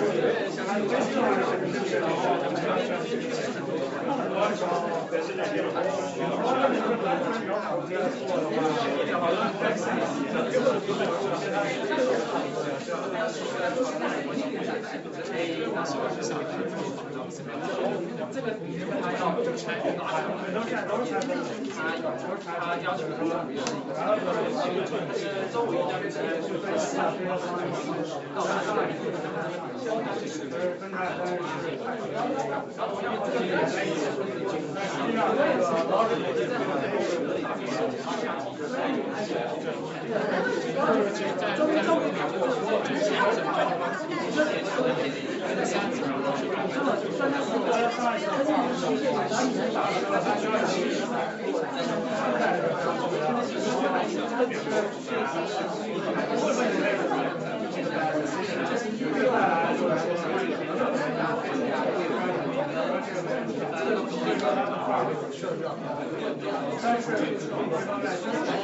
啊，我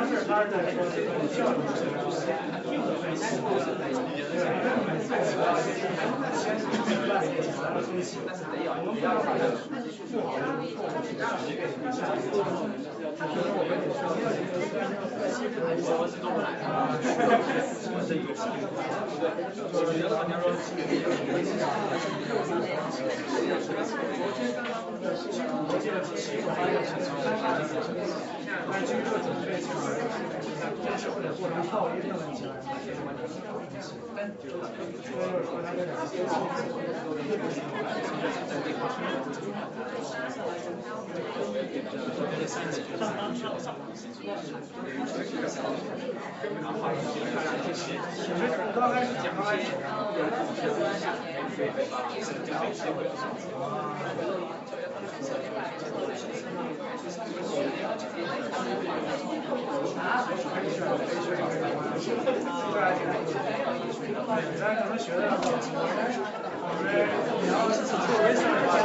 会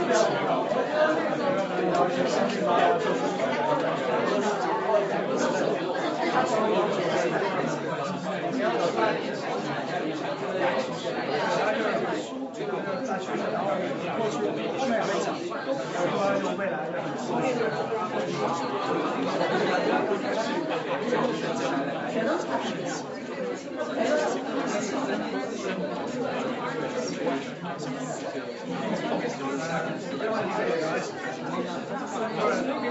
不会配合讨论，但是我跟你说一下，其实这个剩下呃三十八位，但是也，然后我可能一百零八分，这个问题是二十好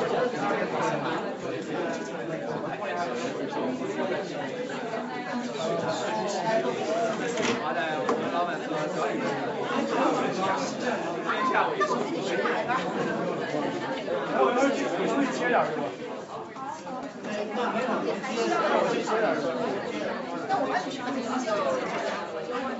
我要是去，我去切点是？那我去切点是吧？那我去切点就。我再修一下。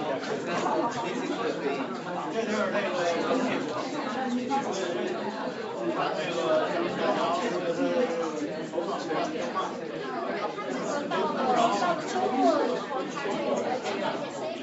个。对，这明显的是，这老，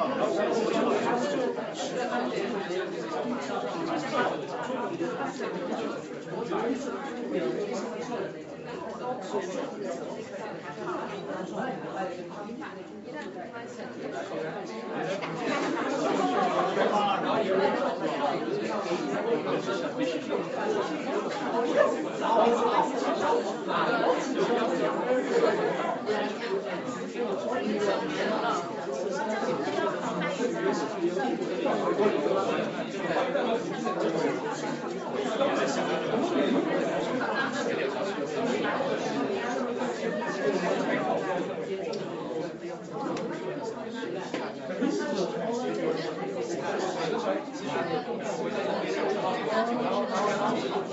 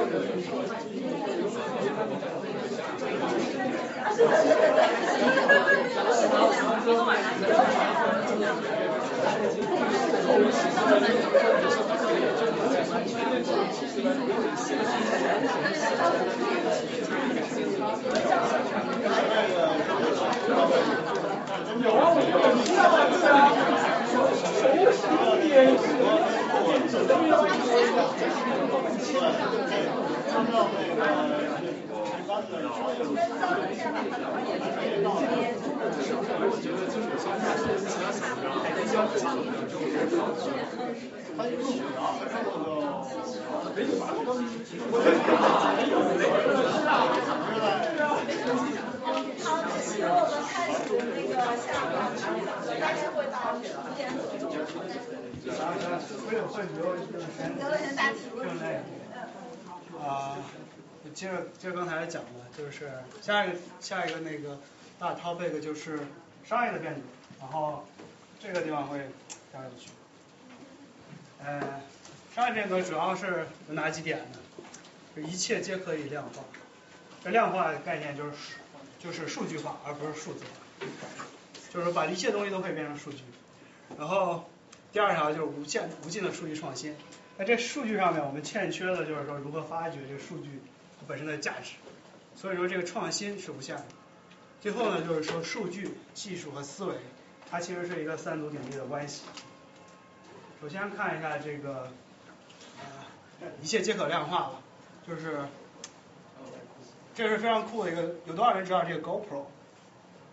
对，然后它是可以把你看到的，然后或者你想你想看到的东西，都可以录录下来，然后有一段有一段 video，大家可以看一下。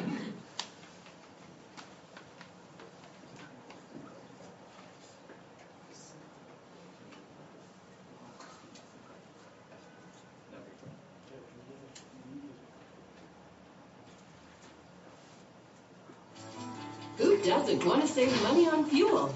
With the Fuel Rewards Network and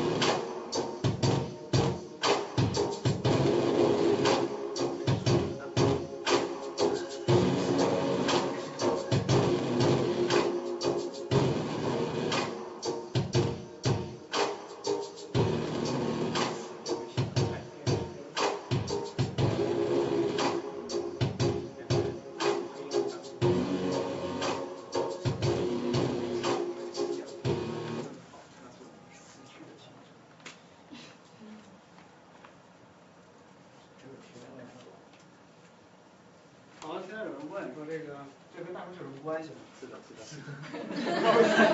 天天传上来。其实其实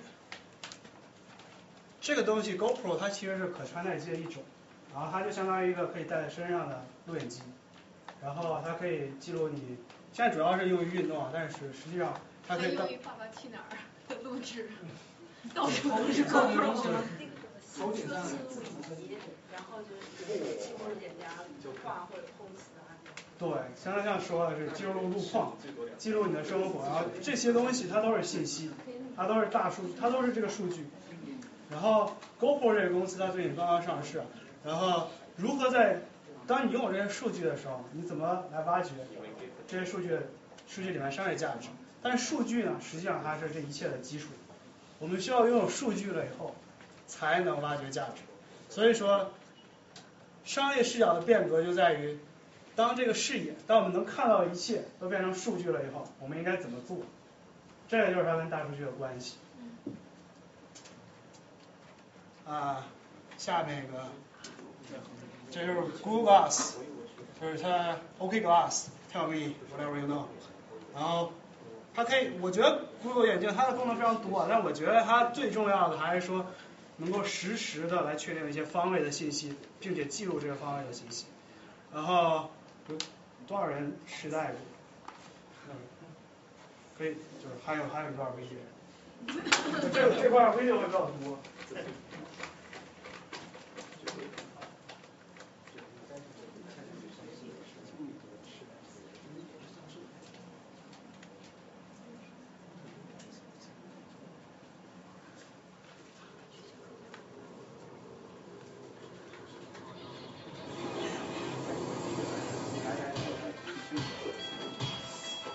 Okay, Glass, record a video. This is it. We're on in two minutes. Okay, Glass. Hang out with the Flying Club. Google photos of tiger heads. You ready? You ready? Right there. Okay, Glass, take a picture.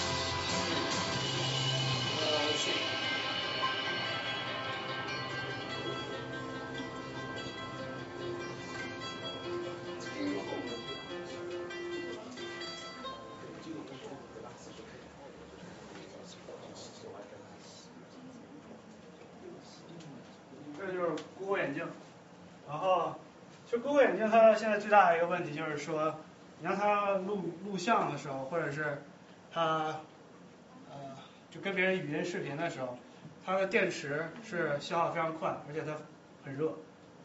对，但是然后我现在知道的就是基于 Google Glass 的基本上的创业项目都是基于它的那个 location。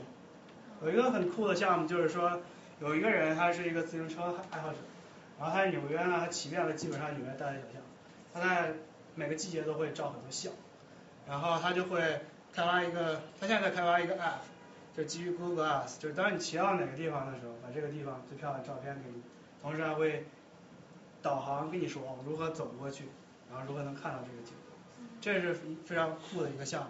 所以我觉得，当这个当一切的方位，当我们现在所身处的每一个地方都变成信息的时候，这个东这个里面就蕴含着巨大商业价值，而且这个产品已经推出了，未来如果它能解决电池的问题，我觉得 Google 眼镜还是一个非常非常酷的，可能改变时代的东西。嗯，下面要说的就是当沟通变成数据，嗯，首先大家都有，每个人都有 Facebook 吧，在美国大家都用 Facebook，可能国内就就另说。然后 Facebook 上面的总注册的用户量实际上仅比中国和印度的人口少，它是世界的第三大帝国，虽然它是一个虚拟的帝国。啊，然后上面写的是这些全球用 Facebook 这些用户所在的国家，然后这个 Facebook 具体有多大呢？然后它的沟通，它这个它这沟通变成数据，这个沟通值多少钱呢？我们还是看一下这个规律。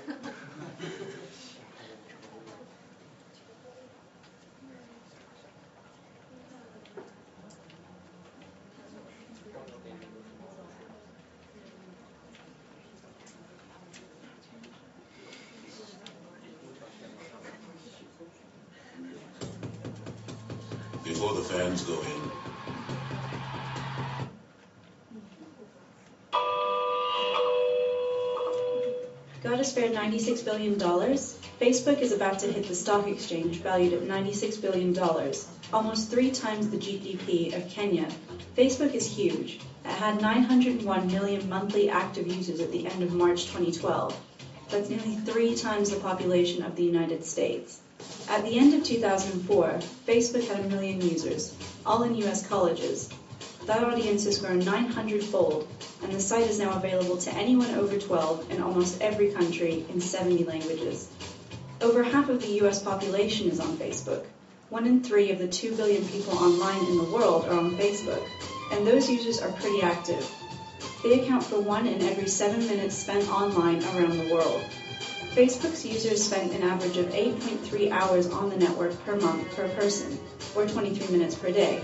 There are on average 3.74 degrees of separation between any one Facebook user and another, down from 4.28 in 2008, which, translated, means we're making more connections there. So how much data is that? Facebook stores more than 100 petabytes of your photos and videos. That's 100,000 times the size of the Library of Congress or the equivalent memory of 1.6 million top-of-the-range iPads. All that data has raised concerns over privacy. The company records over 47 categories of data on each user. For some users, that amounts to over a thousand pages if you printed it all out, per person. It uses a lot of that data to sell highly targeted advertising. And it makes money too. In 2005, the company had revenues of around $50 million. In 2009, that had reached $777 million. In 2011, they were $3.7 billion. That's almost a five-fold increase between 2009 and 2011. Most of that cash comes from advertising, but a lot now also comes from games and apps, such as Farmville by Zynga. In fact, Zynga accounts for 15% of Facebook's revenue. Facebook admits its huge user growth has been responsible for the company's success. So what if it just stops growing? In June 2009, its quarter-on-quarter growth was 22.8%. By February 2012, that was just 6.6%. Facebook is not number one everywhere. In some of the world's biggest markets, the network trails behind others. In Russia, the top social network is VKontakte. So if Facebook's markets are becoming saturated, and most people in the West who might use Facebook already do, then to keep growing, it will have to find millions of new users somewhere else. And where could that possibly be? 最后这个量也非常好。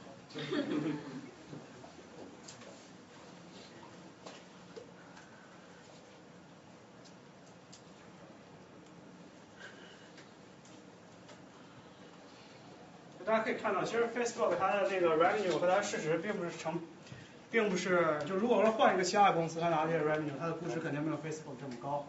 但是为什么给市场给 Facebook 估值这么高呢？就在于它几乎存储了这十亿人的数据，然后它这些数据，只要它想挖掘，它有一些技术手段，它有这个人才的话，它就可以挖掘出来无限的商业价值。这就是为什么大家这个市场给 Facebook 的估值是如此的高。呃，还有一条啊其实又跟我们每个人都相关，就当我们把这个生命变成一个数据，其实这个就很难说。比如说、呃，我们穿戴一些穿在身上一些可穿戴机，或者添加那个叫 Smart Pill，或者是甚至在身体里面植入芯片，然后来实时的监测身体的数据。这个市场现在做好的只有只是可穿戴机，像我之前我刚才说的那个 Smart Pill 和植入植入芯片，它现在还在试验阶段，需要那个美国药监局的批准。但未来，我相信啊，这个我们一切生命体征都将被数字数据化啊。但是现在我们还是先就看一下这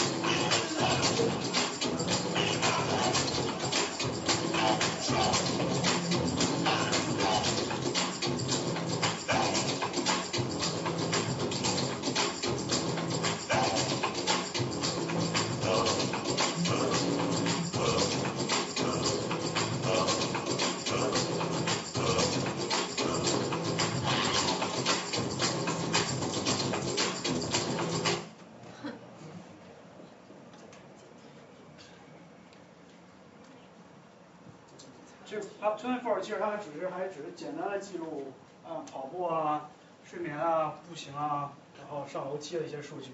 而未来这些，即使现在这些数据也是非常有价值。那未来当我们拥有更多更先进的啊这些 devices 的时候，我们会记录更加精确、然后更加丰富的数据。然后如何在这些数据中发掘出来针对个体有效的啊设计健康的一些方案？在未来啊，是我相信是引发一个医疗和保健、保健身革命的一个起起点。啊，今天看我看到那个提问里面有好好多人说到这个这个纸牌屋，然后其实它属于数据创新的一部分。Netflix 它本身是一个就是租录影带的公司，其实，呃，因为它有。他知道哪些人喜欢看哪些录影带，然后他知道哪些录影带会卖好，因为他的数据在里面已经存了非常非常多，存了好好多年。他根据这些数据呢，他进行了重组。他并不是说，他并不是只是看到说我要进哪些录影带、哪些 DVD、哪些电影会卖得好，他会他往更深入的看，说为什么这些影片卖得好，它里面涉及到哪些内容，他在。进行了重组之后，他对这个已有的数据进行重组、进行深加工了之后，他得到的结论说：“OK，这个政治剧，这个类型的政治剧是非常非常受欢迎的。”然后他就推出了这个《纸牌屋》，啊，市场证明他这《纸牌屋》也确实是大受欢迎。啊，有兴趣的同学可以看一下那个 Netflix 对它的股价和《纸牌屋》放映的这个档期，其实是非常吻合的。它每个季度纸牌屋推出来，它的股价都会要上而涨。所以说，其实这个也是大数据应用的一部分。如果说你知道说这纸牌屋未来，你相信纸牌屋未来会大卖，你就在它那个推出来之前啊，或者那个财报之前就可以买入。但是这个就就不属于大数据范围，它里面掺杂很多个人猜测。还有一个就是另外一个数据创新的项目，就是数据的再利用。有很多数据呢，我们用了一次，然后得到了一些价值，但是呢，我们并没有深刻的挖掘出来这个数据它所有的剩余价值。数据其实它放在那个地方，它不会消失，只要你的那个存储数据的东西不丢掉，它就不会消失。所以说，数据是具有非常非常高的可重用性。如何来重复利用这些数据，也是商业创新，也是数据创新的一个非常非常重要的分支。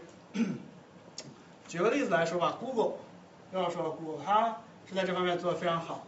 大家都知道 Google 街景嘛，它就用这个车，它这个车就开在街上，然后实时的来照相，照下这个街道的街道的情况。同时呢，它这个车不仅是照相，它还收集了很多 GPS 信息以及道路信息。而这些信息呢，就帮助它在未来开发了这个 self-driving car，它的无人驾驶的汽车。呃，这就是数据的再利用。当这一个数据给 Google Street View 用完了之后，还可以给另外一个项目用。未来可能会，如果 Google 它想做其他项目，可以还用这个继续用这个数据。所以说，这个数据并不是意味着你用完一次就可以把它丢掉，你可以重复着用，只要你有新的想法、新的 idea。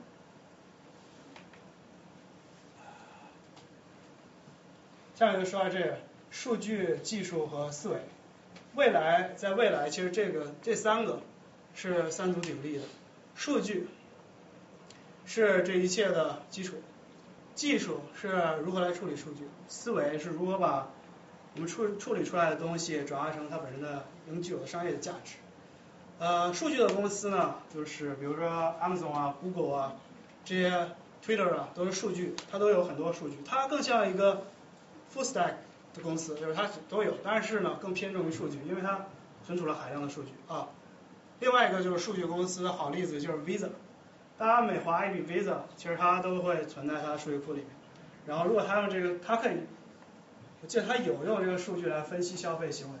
然后但是它更重要的是出于安全的考虑，如果你这个消费记录存在异常的话，它会冻结你的卡或给你报警。如果它深刻的来挖掘这个数据的价值的话。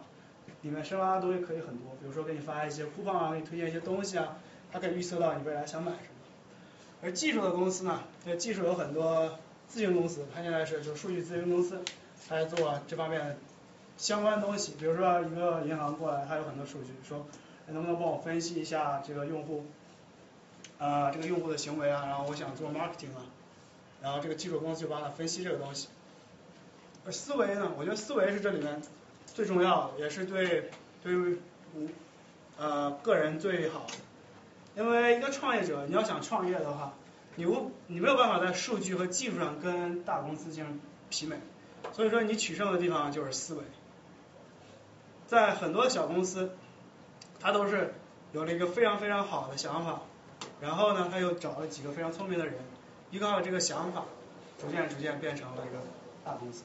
所以说，当你知道某一个人是在你一个某你没听过的公司上班的话，可能这个人未来就是一个 millionaire。嗯，大数据另外一个影响呢，就是说专家消失，就不再不再有专家，因为专家呢，他之所以成为专家，就是因为他的个人的经验、他回忆以及他的推测。但是呢，在大数据面前，专家的东西永远都是片面的。因为它只能代表你这个专家个人。呃，我们可以问，当我们需要一个答案、需要一个解释的时候，我们可以去问数据。这个数据记录了所有的信息。当你问专家的时候，即使你问很多个专家，但是他的信息只是片面的，无法包括全部。所以说呢，未来专家将会逐渐消失，就像我们刚才看到那个德国队一样，他的他训练的专家，可能战术制定的专家，慢慢慢就会被数据来取代。而未来什么将会成为宠儿呢？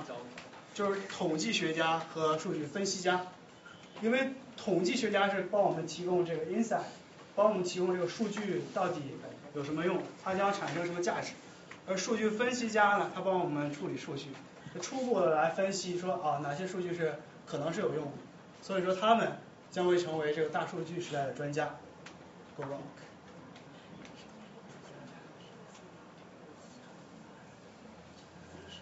下面我要讲一个另外一个很大的 topic，就是管理的变革。因为我并不是管理这方面的专家，所以说我不不会花很大的篇幅在这个上面。呃，待会讲一下。呃，首先我觉得最大的挑战就是个人隐私。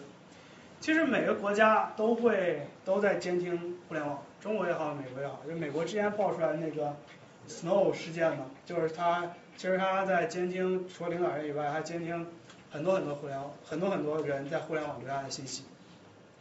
中国就更是，呃，就像一个其实，当你在互联网上做任何的事情，这个东西呢都是有可能或者是非常非常有可能被记录的。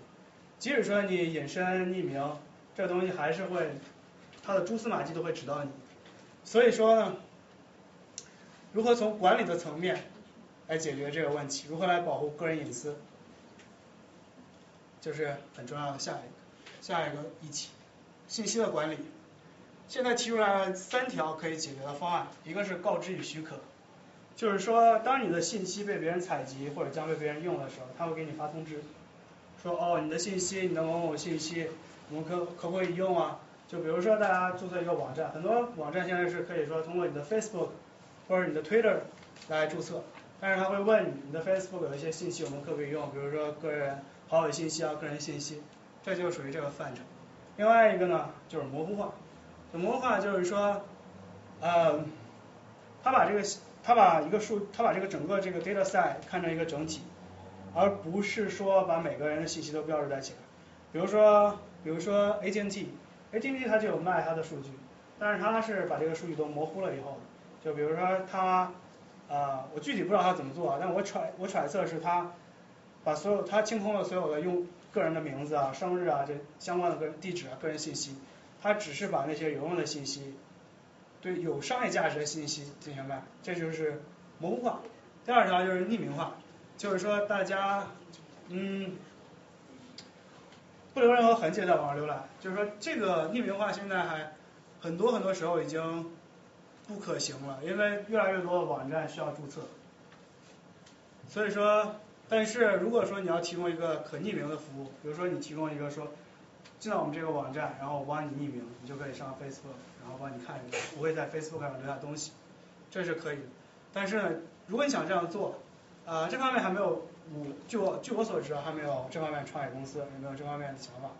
我觉得很大一个原因就是，如果你这样做的话，你就相当于断了别人的财路，因为你你把你把用户匿名了，别人想，比如说亚马逊，他想他想 track 这个别人他购物习惯，他想分析这个东西，你一旦把它匿名。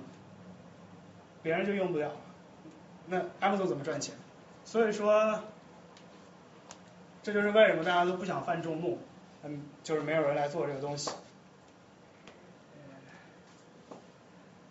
还有最后一个，最后一个大章节啊，就是说正在发生的未来，就未来要发生什么？其实我们讲了这么多，具体未来要发生什么，我也不知道。如果我知道的话，我就去创业，然后肯定赚钱，可能就变成。下一个 Mark Zuckerberg，但是呢，有一些东西是可以可以讲，就是现在非常非常热的一个课题啊，一个议题叫反馈经济学，叫 feedback economy。它是一个什么东西呢？它是基于用户的 feedback 来提供价值，就像就像我们之前刚才看到，呃，你在身身上穿了一个那个 Up Twenty Four，然后你把你的信息。传到云端，然后云端帮你计算，计算完了以后，它分析出你今天的运动量是不是足够。比如说它，我这只是打个比方，我不知道，我觉得它现在不可以做。比如说它可以 track 你每天的饮食量，然后你每天运动量，然后当你把这些信息发到云端，云端帮你分析说，哦，你今天实际上存了正增长了多少卡路里，就证明变胖了。然后你要未来要怎么做，可以减掉了。然后未来要怎么做呢？就是需要大数据的服务。大数据的服务就是说，它有很多很多的数据，它有很多很多的数据模型在里面。当你把云端的结果发送到大数据，大数据会给你得出来一个结论，它会告诉你说怎么做。同时呢，它又把这个东西呢发到一个手机，就手机或者可算机的那个终端上面去，然后用户呢可以根据这个来。现在有那种 device 可以做，就是叫 Fitbit，现在很流行，它可以它给你每天设计一定的摄入量，然后 versus 你的运动量，它会 count steps。对，然后它计算你每天的 net，就是然后告诉你你减少了多少卡路里以后，它再给你就是传输过去，它会给你设计说第二天根据你的重量、饮水量所有的给你设计第第二天的 plan。对，还挺高的。所以说大家可以看到，其实这个是一个这是一个闭环，它是一个就我用一个圆环来表示，证明它是一个封闭的封闭的系统。在这里边，它封封闭系统的好处像就像苹果一样。苹果为什么很赚钱？因为它所有东西都在它自己的那个生态系统里面，所以说这个将是未来非常非常赚钱的一个啊，就非常非常有潜力的一个发展的方向。就是说，你搞一个封闭的反馈信息系统的啊，算算是什么生态环境，然后你在这里面提供自己的硬件，提供自己的软件，提供自己的计算，提供自己的服务。这样的话，就是这个，我觉得将是未来大数据啊、云计算呐、可穿戴机的发展方向。呃，同时呢，呃，一切都是虚的，其实最重要的是什么呢？就是还是人才，但是数据。大家所有的公司都有数据，但是现在有个统计说，其实百分之九十八的公司的数据都没有被发掘出来。但是如何来发掘这个数据呢？需要的就是人才。对他不是专家，他是人才，他需要有技术，他需要懂分析，他需要有 insight，然后来发掘出来大数据里面真正的商业价值。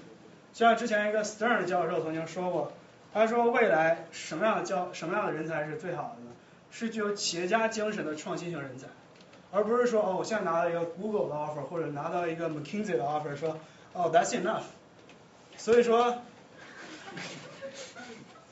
所以说，所以说，呃，人才嘛，如果说大家想从事这方面的活动，这方面的创业啊也好，工作也好，就是说学习相关的知识，嗯，基本上差不多，就是那样。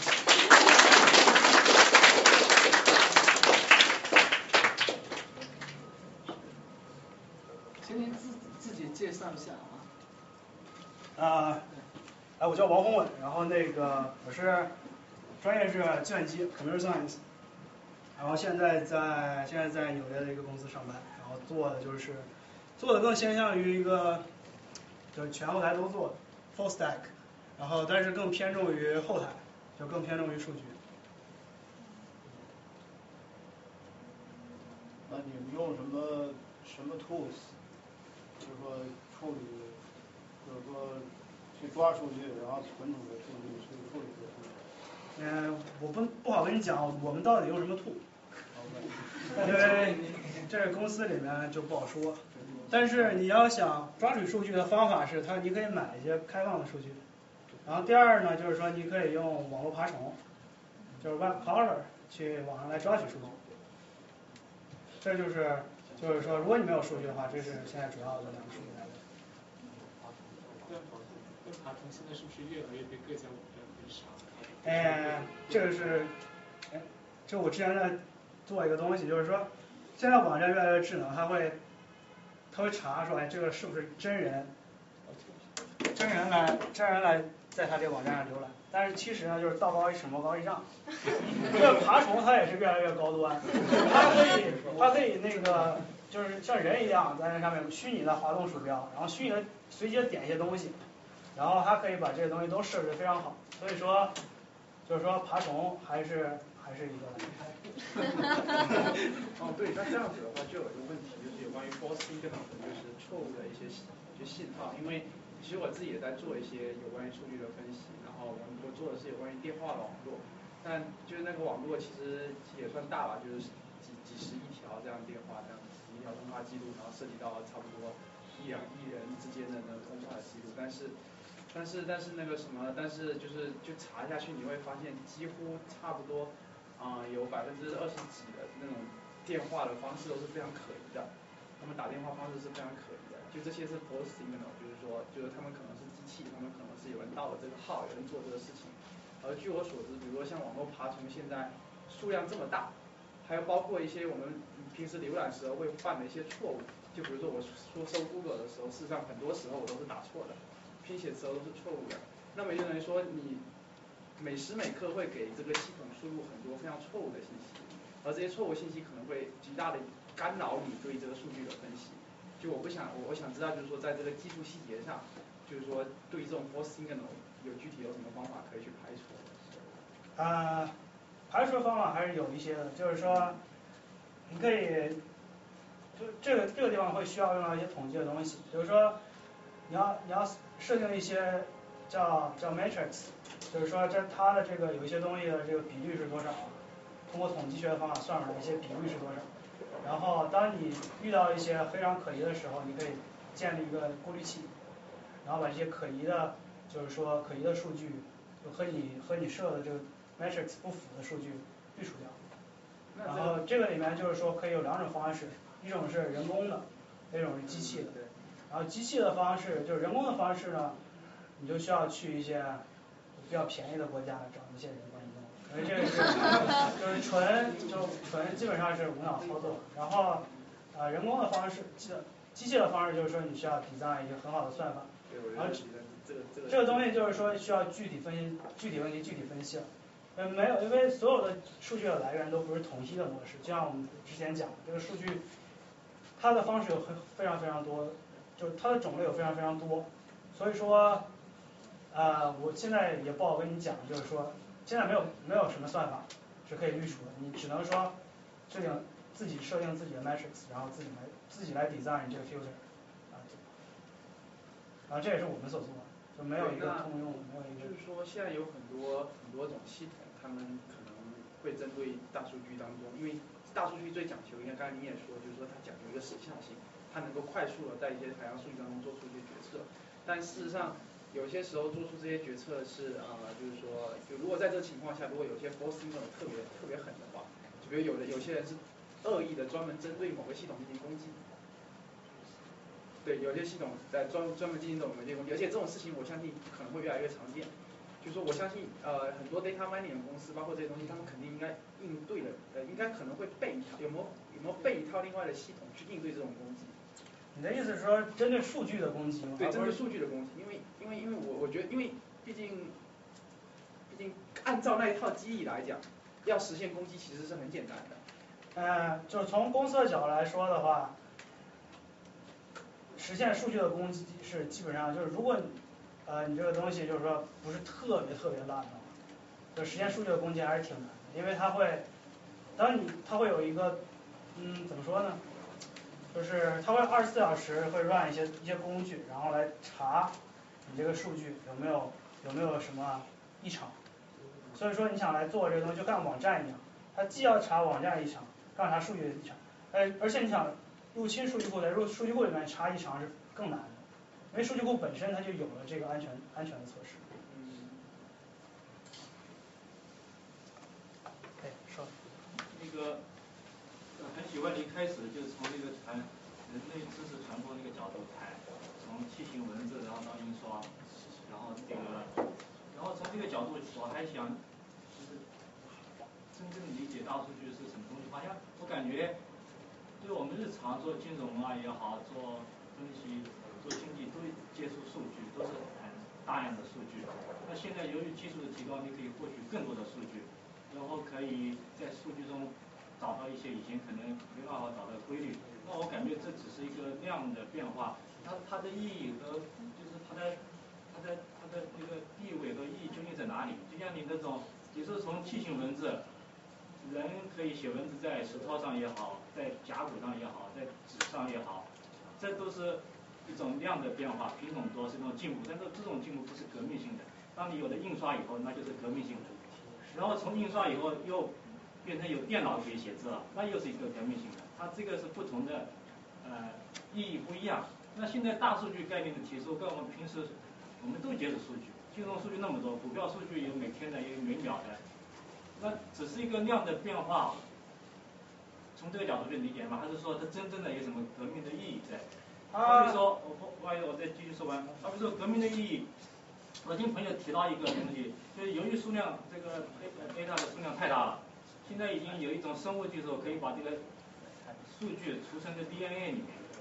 那这个就是一个命性的，这个就是由于因因为是已经不是简单的量化，大了以后没办法储存，因为储存功能大，而是说通过生物技术来储存。那这个就是从技术角度，从储存的角度，它是种革命性的。那现在我们在谈大数据。以及你谈了那么多对管理的影响，对日常的影响，我我还是没有办法去把握它的意义究竟在哪。我感觉还是只是一个量化的一种一种一种扩张。呃，您以前说的，您之前说的那个数据呢？就比如说金融的数据啊，就是股票的数据也好，它都是结构化的数据。就像你它是有一个统一的模式，无论是存在文本里面也好，还是存在数据库里面也好，它是一个标准化的数据。但是大数据的范畴呢，它就是不限于标准化的数据，它并不是只是说数据库啊或者文本里面数据，它数据就是海量的，而且它种类是非常多的，就各种各样的数据，它的它储存的方式，它储存的位，就它逻辑的位置，它储存的这种逻辑的方式都是不一样的。如何在这种非逻非结构化数据中找出关系？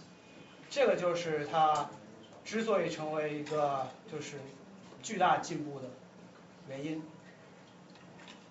它并不只是它，它并不只是说这个咱数量量级上的一个增长，它更是从这个处理的难度上一个增长。不知道回没回答您的问题，那我就没讲清楚。因为这个东西其实就是我只能是说这是我自己的理解，可能换一个换一个人来说，他会有别人的理解。因为就即使连 Wikipedia 都没有给出就是标准化的定义。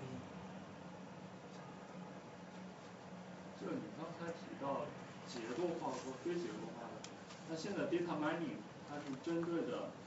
啊，我觉得 data mining 主要是结构化的数据。结构化的数据对吧？对。那你的 machine learning 是基于你的 data mining 去做的下一步的，也是基于你结构化的数据做的。但是结构，你可以把非结构化的数据提变成结构化的数据，就是它数据是海量的，一旦你找到了非结构化数据之间的关联，你可以把它转换成结构化的数据，然后套用到 machine learning 或者 data mining 的理论上面去。OK，那但是这这里面那个细节和关联，你？因为呃，我我的理解就是说从非结构化数据转到结构化数据，好像是需要有些这方面的分析师，他们知道怎么去转，还是我不理解。呃，它转化就是有两部分，一种是逻辑上的转化，一种是技术，这是我的理解啊，就是说它是主要有两部分，一个是逻辑上的转化，一个是技术上的转化。逻辑上的转化就是说，你先要分析出来这个非结构化数据之间的关联，可能这个这个啊数据库它关联的是哎这边这个一堆视频。然后这视频它关联的呢是一堆 XML，所以说这个你所谓分析师，他就数据分析师，先要找到这些数据之间的关联，嗯，先要在这个非常庞大的 big data 里面找到所所需要的数据关联，然后呢就需要技术的人过来把这些非结构化的数据，这些依据于这些关联的数据提取出来，然后转转成结构化的数据。然后你下一步机器学习的话，你是针针对于你的结构化数据来。对对，如果说你要根据非结构化的数据，那简直太难了。对。因为因为太庞，因为你没有规律在里面。对。所以说算法计算机它是没办法理解。所以翻开机器学习也好，还是机器学习，尤其机器学习吧，里面全都是概率的计算。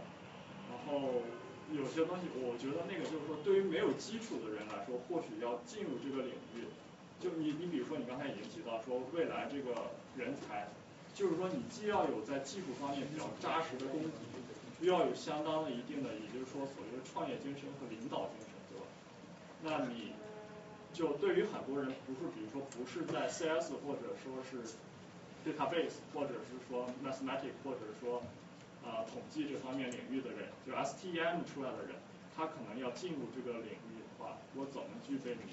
就你刚才说的，我怎么快速的学习你这个领域基本的一些逻辑知识，甚至是说，因为如果没有这方面知识，你可能会做很多错误的一些判断。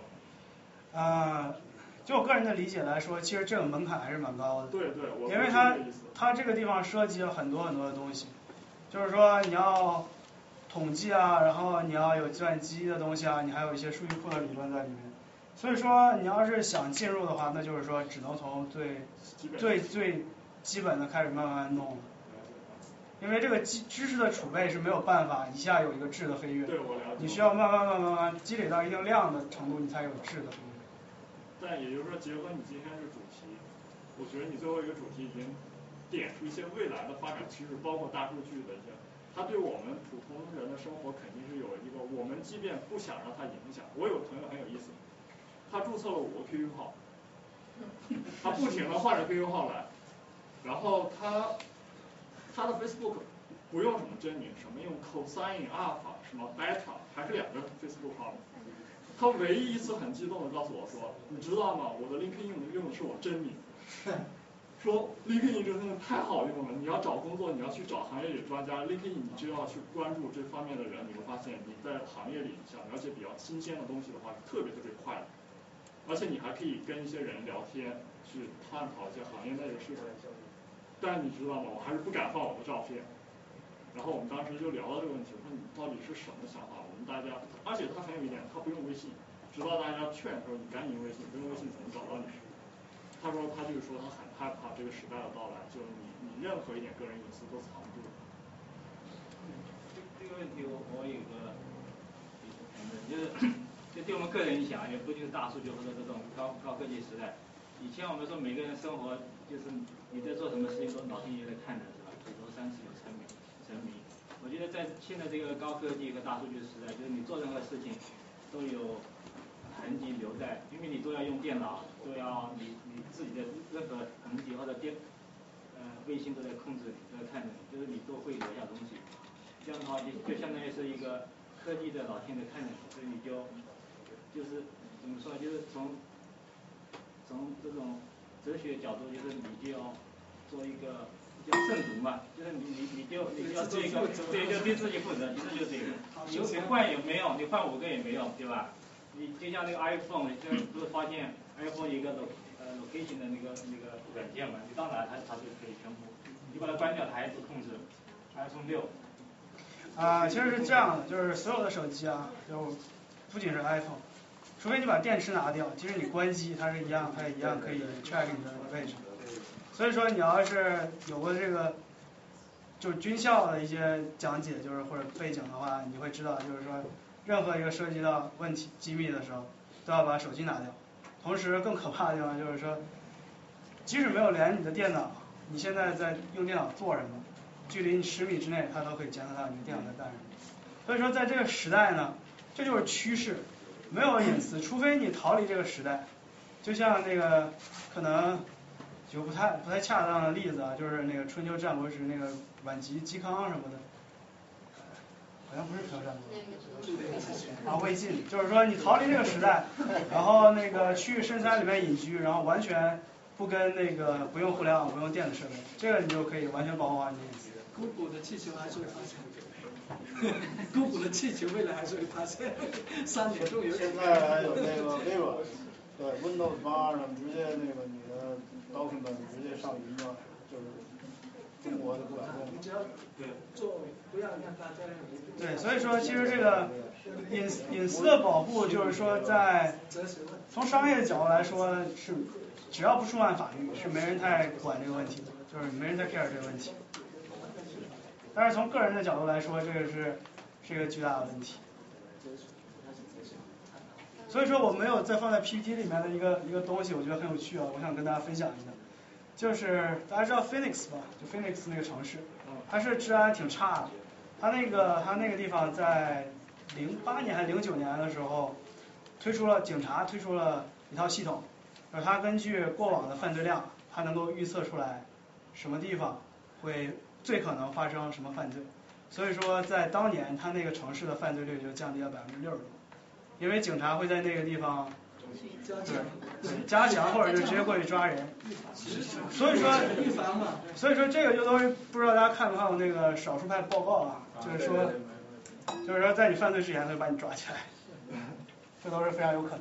所以说，在这种情况下，人的隐私其实是非常非常难保护的。您说？还有问题就是你刚才总结它几个特点的时候，我觉得这个蛮重要的，就是我我不知道我理解错还是怕误导啊，就是你提出有三个。特征一个就是它样本和全全全部那个呃全本的那个问题，还有第二个就是准确性和那个呃准确性和什么性的关系，还有一个是因果和相关性。对这个第一个我很同意啊，就是由于你科技发达，成分减少，你原来是随机抽样的，你现在可以对全部一样进行抽，呃那就是更准确。但你说的第二个要就这个，呃，接受数据的复杂性而不是精确性和相关性和因果性，这这个我就觉得不能够接受。你即使小数据，你任何时候你做任何决策都存在这样一个缺道，就是复杂性和准确性、相关性和因果性的一个关联。这个这个这种关这种缺导并也是在你你整个推导中，由于大数据这种相关性的这个关系发生的变化，现在更接受复杂性而不是准确性。我觉得也可以另外从相反的去 interpret，就是可以更精确，因为你可以取到更加多的数据，可以用更加精确的方法。你刚才举的那个例子就是那个 CPI，原来这个国家它是抽取九十个城市，然后有十字，那现在这个 MIT 的教授他可以取，他可以不取九十个，那可以把全国全部取下来，还可以在网上直接抽所有的那个相关的那个 consumer products 的那个 price，那它及时性和那个准确性其实都提高了。当然，它也可以要考虑一些数学模型，就是权重啊等等等等。但这个例子其实就是说明它更准确、更及时，所以我你这个复杂性就这两个，第二点和第三点我就是呃不敢这个苟同。啊，因为我是我所我说的这个精确性，其实它指的就是说，嗯，这个大数据的任何它得到的结论呢，是并不是基于一些数学的模型，它是说它是怎么说呢？就是说你问这个数据，数据就这么告诉你。而不是说说数据告诉你为什么是这样，然后告诉你怎么做。所以说它不精确的地方就在于说，你没办法探讨说支撑这个点为什么这么做的原因。所以说这个是它不精确。这个这个真恰恰是需要增加呀，需要没有人去分析啊，精确性是交给人来做的。机器把把相关性拿出来之后，人去看，就好比你想了解这个人，他周边都有些什么人。那你看他 Facebook，他跟什么什么人有关系？有些人你认识，啊，你就知道这个人。然后剩下东西，你你根据你的经验去判断，他跟谁谁谁认识，说明他跟这些人因为什么组织有关系，然后你慢慢对他背景越来越了解。对，他说的三点就是指人呀，就是我们更要接受数据的。啊，这不不是，这不是没有，这里是指做数据的，是指这个是指谁？是指机器人？指的是数据分析师。对，就是做数据。对，其实这个也就是说是个人的理解，你要有不同的理解就都可以，因为没人知道是什么，就 没人知道到底是什么，该怎么想，就每个人都有自不自己的想法，这个都是可以，不并不像说，因为这个东西就是说它太复杂，它没有一个标准化的流程，没有个标准化的定义来来总结它，所以说每个人都会有每个人自己的理解，如果你你也可以就是说，可能不同的理解更会。触发一个新的想法，然后可能就是一个创业啊、商业的机会。嗯，这有个问题，就是您刚刚提到，就是说大数据会涉及到两种不同的思维模，呃，就是的侧重点会不同，一个是快速的，一个是慢性思维。呃，然后您说到这个这个时效性非常关键，所以大数据可以更好的帮助大家在 timing wise 去做一个更更快速的决定，因为它不去深究那个因果关系。呃，这个我理解。啊，他不仅是不去，就是让他不去做了。他不是不去做，因为他是做不了。嗯，然后我就我想理解，就是说，如果这个东西在商业上的应用，像您刚才举了一个非常好的关于那个停车场的这个例子，对于股价的这种什么提前半天，但是大数据能不能够在商业上运用去预测一些比较较为长期的一些趋势？instead of 这种短期的，就是说，比如说，因为我们公司也在做一些这个东西，instead of 这种短期的这种半天一天的股票这种，就是炒这种投机者的这种炒炒股票的做法，如果作为一个长期的价值投资者，他想 identify 一个长期的这种 trend，他在这方面的，你觉得这种前提是不是一个比较，呃，就是说 promising 的方向？这是第一个。啊，我觉得完全是可以的。就是说，长期和短期，就是说，你看你如何来处理这个数据。你想让数据告诉你什么？就是说，你定义一个时间，时间，时间叫 time。然后就是说，你想分析说，长期怎么走势，短期怎么走势，是可以的。但我所说的这个地方呢，就是快速思维和慢性思维，就是说它更更像一个心理学或者是哲学方面的一个转变。就大家不要说是过分的探讨为什么，就是当你。当就是这个慢性思维嘛，就为什么慢，就是因为我们去深究这个因果关系。但是在很多时候呢，这个东西呢，这个数据告诉你的就只是这个事实，它不会告诉你背后的因果关系。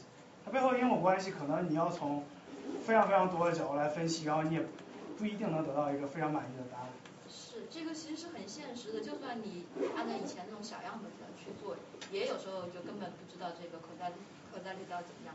但现在就是我们要如果这样做的话，就遇到有几个困难哈。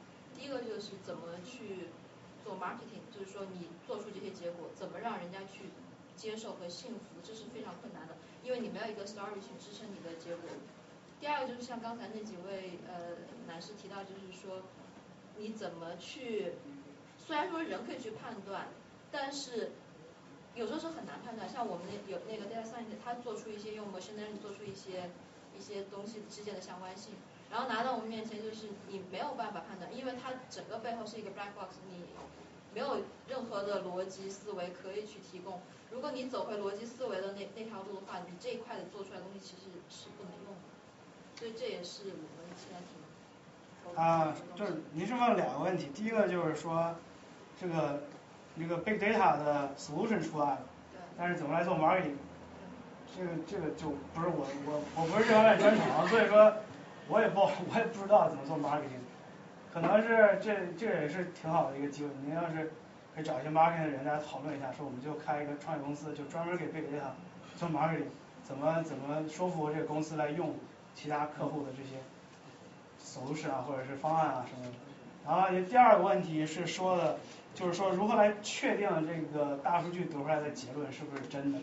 就是说，正常方法就是说我们会有一些实验，这实验呢是基于人造数据、基于真实数据都会有。然后呢，他来测试说你这个最后这个大数据出得出来的东西是不是真的。所以说，你要想跟人家证明这个东西的时候，最好是先把这个实验给他看。啊，我们那里做过，好像。成果还特别好，就是比一般的预测的结果要好很多，对呀，对呀，非常高。然后呃，下一个问题就是说，如果你不是 train as a data scientist 或者这种 background 的人，因为就是会有一些专门技术专家 data scientist 在那做，然后有其他人，比如像我 train as an economist 或者是 banker 这样的，我们要跟他们沟通，或者是帮助他们理解这个我们想要做的事情的话，我们需要。First of all，我们需要理解他们一些怎么是最基本的东西，来才能更好的跟他们沟通。比如说，您作为一个技术方面的人才，如果公司有一些其他的，就是呃非技术或者是战略方面的一些人，他如果想跟你更好的对话，你觉得他应该 basically 要了解些什么东西才？啊，从我们角度来说的话，就最好还是从个人出发，因为你很难改变别人，所以说。你要想跟别人更好的沟通呢，就说是了解对方的背景，这是最好的。因为在你，你有了别人的 insight，然后你还有你自己本身的 insight，对于你这个。我的意思是沟通是说有什么技术上的东西，比如说有什么基本的一些理论，我们需要去了解。因为你没没可能短期的从头去 train as a data scientist，虽然有 math background，但是还是完全不一样。所以对他们就有什么一些很具体的东西需要先去学习，还是说？我觉得这个要具体。讨论，看是你具体是做 marketing 方向的 data training，还是像我做语言方向的。我做语言方向的，我就推荐那个 Street 的那个 Nature Language Processing 那本书就很 basic，然后基本上跟我在交流做那个用户体验的那种人就很能够理解我是怎么想的。但是做金融或者是 marketing 这方面，那可能又是具体的课，就是具体的方向有具体的。对，就跟还是回到这个数据这个角度，就是说具体的数据具体的分析。我有一个问题，就刚才说到那个 machine learning，就是我现在因为我自己有一部分数据做那个就是大人和小孩语语言，我把它做成 transcript，然后去 machine learning 以后给那个词给打上词性，然后我把小孩和大人分开来做，大人的那个 training data 是越大，然后那个就是这个打上词性的这个 tagger 它就越准确，但是对于小孩来说，它并不是这样。就是你可能就是给他的数据越多，他最后给我的正确率 accuracy 更低。我就就现在很很纠结于这个东西到底是说这个 data 是要越大越好，还是说有一个什么限度在那里，然后要去 approach 这个限度。啊，in general 来说的话，就是说是越大越好，因为基于一个正确的算法。就是你数据越大，然后它跑出来的结果就越准确。但，这个是就是成年人的边苦是这样做，而且做得非常好。但是对于小孩子的，对，您这又回到就是我们现在这个说的这个问题，你探讨的是为什么？我我们只能回答，或者数据只能告诉你是什么，数据就告诉你它是什么，但是你要想探讨为什么，就是说还需要去做其他的工作，这个就是不是我们可以回答的。我现在就很很 confusing，就是因为我我的数据越加越多，但是正确率是越来越少。你你那我我你大概的数据量是多少？呃，我大概的数据量是五十 K accuracy，就是有五十 K 个句子。然后就是最先开始的时候只有。而且 machine learning 这个，你看就。而且我换了很多算法，我我有换过那个 HMM，然后我有换 trigram，有换那个，甚至呃 igram、trigram 都试过，但是就是对于小孩来说，它的数据量越大，可能是不知道怎么说。这个就这个问题太具体了，就是我们可以私下讨论。好。还有问题吗？哎，您说。啊，我就问一个，也是跟他们刚才讨论的有关系的，就是关于那个 data learning，就是或者是大数据。就是怎么样检测，就是这个数据是比较真实的。就像您刚才说的，你可以用，相当于就是类似于就是做 data 的话，有一个样本内数据和一个样本外数据。然后我们就相当于是用样本内的，它确定最后好的得出的结论相关结果，然后我们放到样本外来看，大概就是这种一个方式，对吧？但是我就在想，其实这个过程的话，就是说是特别是随着你的，就是说是你的那种就是测试的那种，比如说你可以加很多数学模型或者是怎么样，随着你这个复杂的话。最后很，你肯定能得到一个很好的结果，就是说你必然就是说，因为你可以不断的去 try，就是不断的去试这个，就是样本内和样本外，最后你样本外的其实也是一个优优化结果。但就是说你，这是你人为的要造一个好的结果，但实际上你要测这个时候呢，最好是，就是说越真实越好，而不是说人为来做这个东西。因为这是让我想到了一个，就是像最近就是那种就是一个数据是该狗上那个网站上，它经常会。出那种就是一些数据，就是一大数据的一些预测的一些那种问题，然后他们那些像那些得分那种高的人，我看了一下，他们都是有 N 个那种，就比如说几百个的那种 N 程式的去测，就是去尝试这个结果，就是让我就觉得这这样其实就最后得到确实是一个相关结果，但是这是不是一个真实？就是说像您您刚才说的那个例子呢，是从功利的角度来考虑，但是作为从公司的角度、从商业的角度来考虑这个问题，我们需要的是。越真实的数据越好，越真实的结果越好。我们不需要，我们得到一个错误的结果，比得到一个不好的结果还要糟糕，因为这个错误结果可能会带来非常大的麻烦。所以你们相当于是，如果是得到一个结果，比如说你没有这个萃萃出来，你们发现放到样本外就是去检测不好，就把它给抛弃了吗？啊，就是说这个东西看吧，就是说具体的 decision maker 来来做这个决定，可能是会再重新来。再看它这个 data set，或再重新弄，然后抓取其他的或者有用的信息，或者就是说把这 idea 就直接直接当掉。这就具体问题具体看，看看这个商业价值和这个 priority 怎么样。就还有一个问题就是，王老师就是，就像你刚才说的，就是你觉得就是数据一般来说是越大越好，然后但是但是他刚才说可能是对那种大人和小孩就不一样。那换一个，因为我是搞金融的，然后我就知道就是。比如说，你如果是测测做一个那种预测，比如说对股价进行一个预测，如果是你是用的，就比如说是我说是我从它，比如说纽纽约它有就是股票数据，开始我来把这么大的一个数据盘放进去做一个预测，往往的往往结果的话其实是没有，比如说我就放这近几年的结果比较好，就是有一个这种的东西，就是因为你想想看，就是过了这么多年，其实那种就是一千家那种不断的去变革，不断的去改善，然后。以前是用什么手动交，现在都是用电子胶，最后导致就是说是，其实你这么大的一个数据，很多是一些无效的数据，因为以前的那些情况可能现在再也不会发生。对，我我也学金融，你说的不不仅仅是无用，有些是 noise，哎，对对对，它就是影响，所以所以根本不是说越多越好。我我觉得，当然我不是专家，就是说你说相关性，相关性本身什么叫相关，本身也是需要定义的。什么叫相关性，对吧？你说这个他的朋友。就叫相关，我加的朋友叫相关。那我们今天在一起来听东西，是不是也叫相关？我路过那个地方，然后也叫相关，所以这种相关性本身需要定义，所以最后还是要人去去去去用这些数据，你可以收集，那哪些数据收集，包括那个哪些数据收集进来，本来也是要人定义的。我觉得如果我没有理解错，它的主题是指现在大数据是种工具，我们之前没有这么强力的工具，现在有了这种强力的工具。至于它为什么，它来龙去脉如何，它又走向哪里，我觉得我们不需要关心。如果这个数据告诉我们一个事实，它这里快速思维就这样，基于这个事实你要快速反应，不要去想那么多为什么，否则你就落后了，有可能就错 A。但是风险是这样的。但但问题我们干什么事情都有不确定性，你不能说因为它不确定，好了我就不干了。他他的意思，大数据是一个强有力的工具。我举个最简单的例子，我可以在不认识一个一个人的情况下，我朋友干过这件事，把他的把他的底儿都能抄出来。这就为什么他到后面他不愿意在网上过多暴露个人隐私，因为你好比这样，比如说你这样的，你你有个，你用微信，你用 Facebook。你用 LinkedIn，你这样你 LinkedIn 可以查到他相关的工作信息，他的职业环境。你通过 Facebook 可以了解他在国外的生活圈。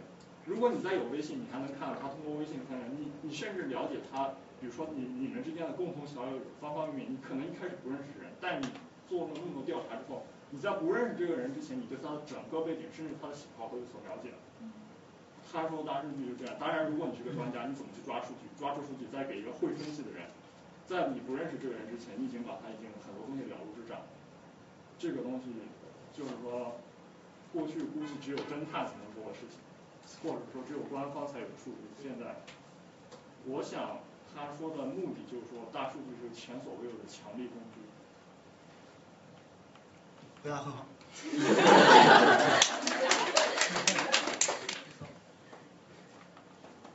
至于刚才那个数据更多越好还是就是说越少越好，就是我觉得还是越多越好。就是说在在统计上你可以把很久以前的数据你全都收集，这样都是得到结果非常结果。那就知道是 available 的。从经济的角度，那个处理数据也是成本的，就是多你要要处理它，就是就像一个你到巧克力里面游泳跟大海游泳不一样，这都是有 trade off。啊，精确性和相关性，你数据越多，你收集数据和处理数据的成本也会增加。呃，我来说一下那个之前这位同学的问题吧，就是说，你说那个就是处理股票的数据是吧？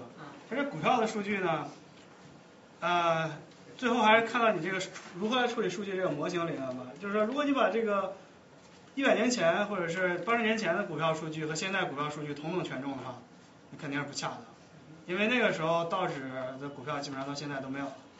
所以说，就是说，这个数据是越多越好，因为这个模型，当你把这个所有的数据放到这个数据库里面，不，不好意思，不是数据，放到这个 big data 这个 data set 里面的时候，它是越多越好。因为当你想用小的、小的这个时间段的时候，比如说我就想看十呃一九二零年的时候股票的波动，那你有这个模型，我有这个数据，我就可以看。但当你想预测说未来的数据，你就加一个权重嘛。你说之前就越往现代，它权重越大，你得到的结果肯定是更更精确的。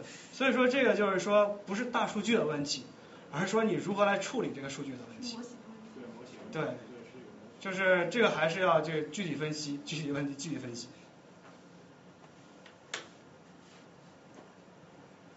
开始我说那个是不是听说有用 DNA 来储存信息的？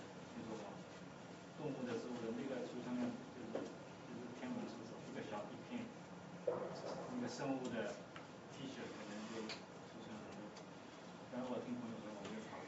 嗯，我好像是看过类似的文章吧，但是就是说这种技术上的突破离它的应用还是非常非常遥远。就是说，跟这个尤其那种涉及到生物的生物的东西，它的时间段时间 timeline 就更长。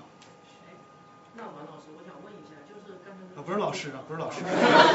别别别，不是老师。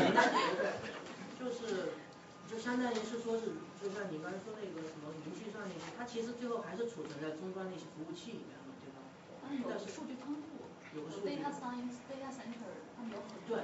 那就是说，如果是那个机器坏了怎么办？他们有 recover，它一个 data 有好几个 copy 这个问题已经是几十年的问题了。对对。到早在数据库出来之前。对，它就是说，Google 它的那个 data data center 非常非常的多，它它就是它也会有宕机，也会有就是说所有的宕，但是它从概率的考概率的角度来说，这个是一个极小极小概率事件。但是我们现在都是要追求快速的这种，就是说是。它有快速的 recover，它同一个 data 有好几个 copy，这个。你是要时间吗？没有，我可以很快的，我这个可以 switch 到另外一个 data center，这个迅速涨。现在的 map reduce 也有这个功能，同一个 node 有三个 copy。因为像我们公司的话，它就出现了有一个那种就是服务器它坏掉。啊，这个从数据从数据的角度来说，就是说，它冗余，它的冗余和它的安全，是是就不是安全，是稳定性和它冗余性是两个是一个 trade off。你冗余，你信息的冗余越多，它这个就越稳定。比如说我同一个信息，我存在十个 database 里面，它就非常稳定。但是我同一个信息如果只存在一个 database 里面，它就不稳定。对啊，所以说是一个 trade off 嘛。你是追求稳定性，你还是追求这个经济性？这个就是说，从技术层面已经有非常非常好的解决办法。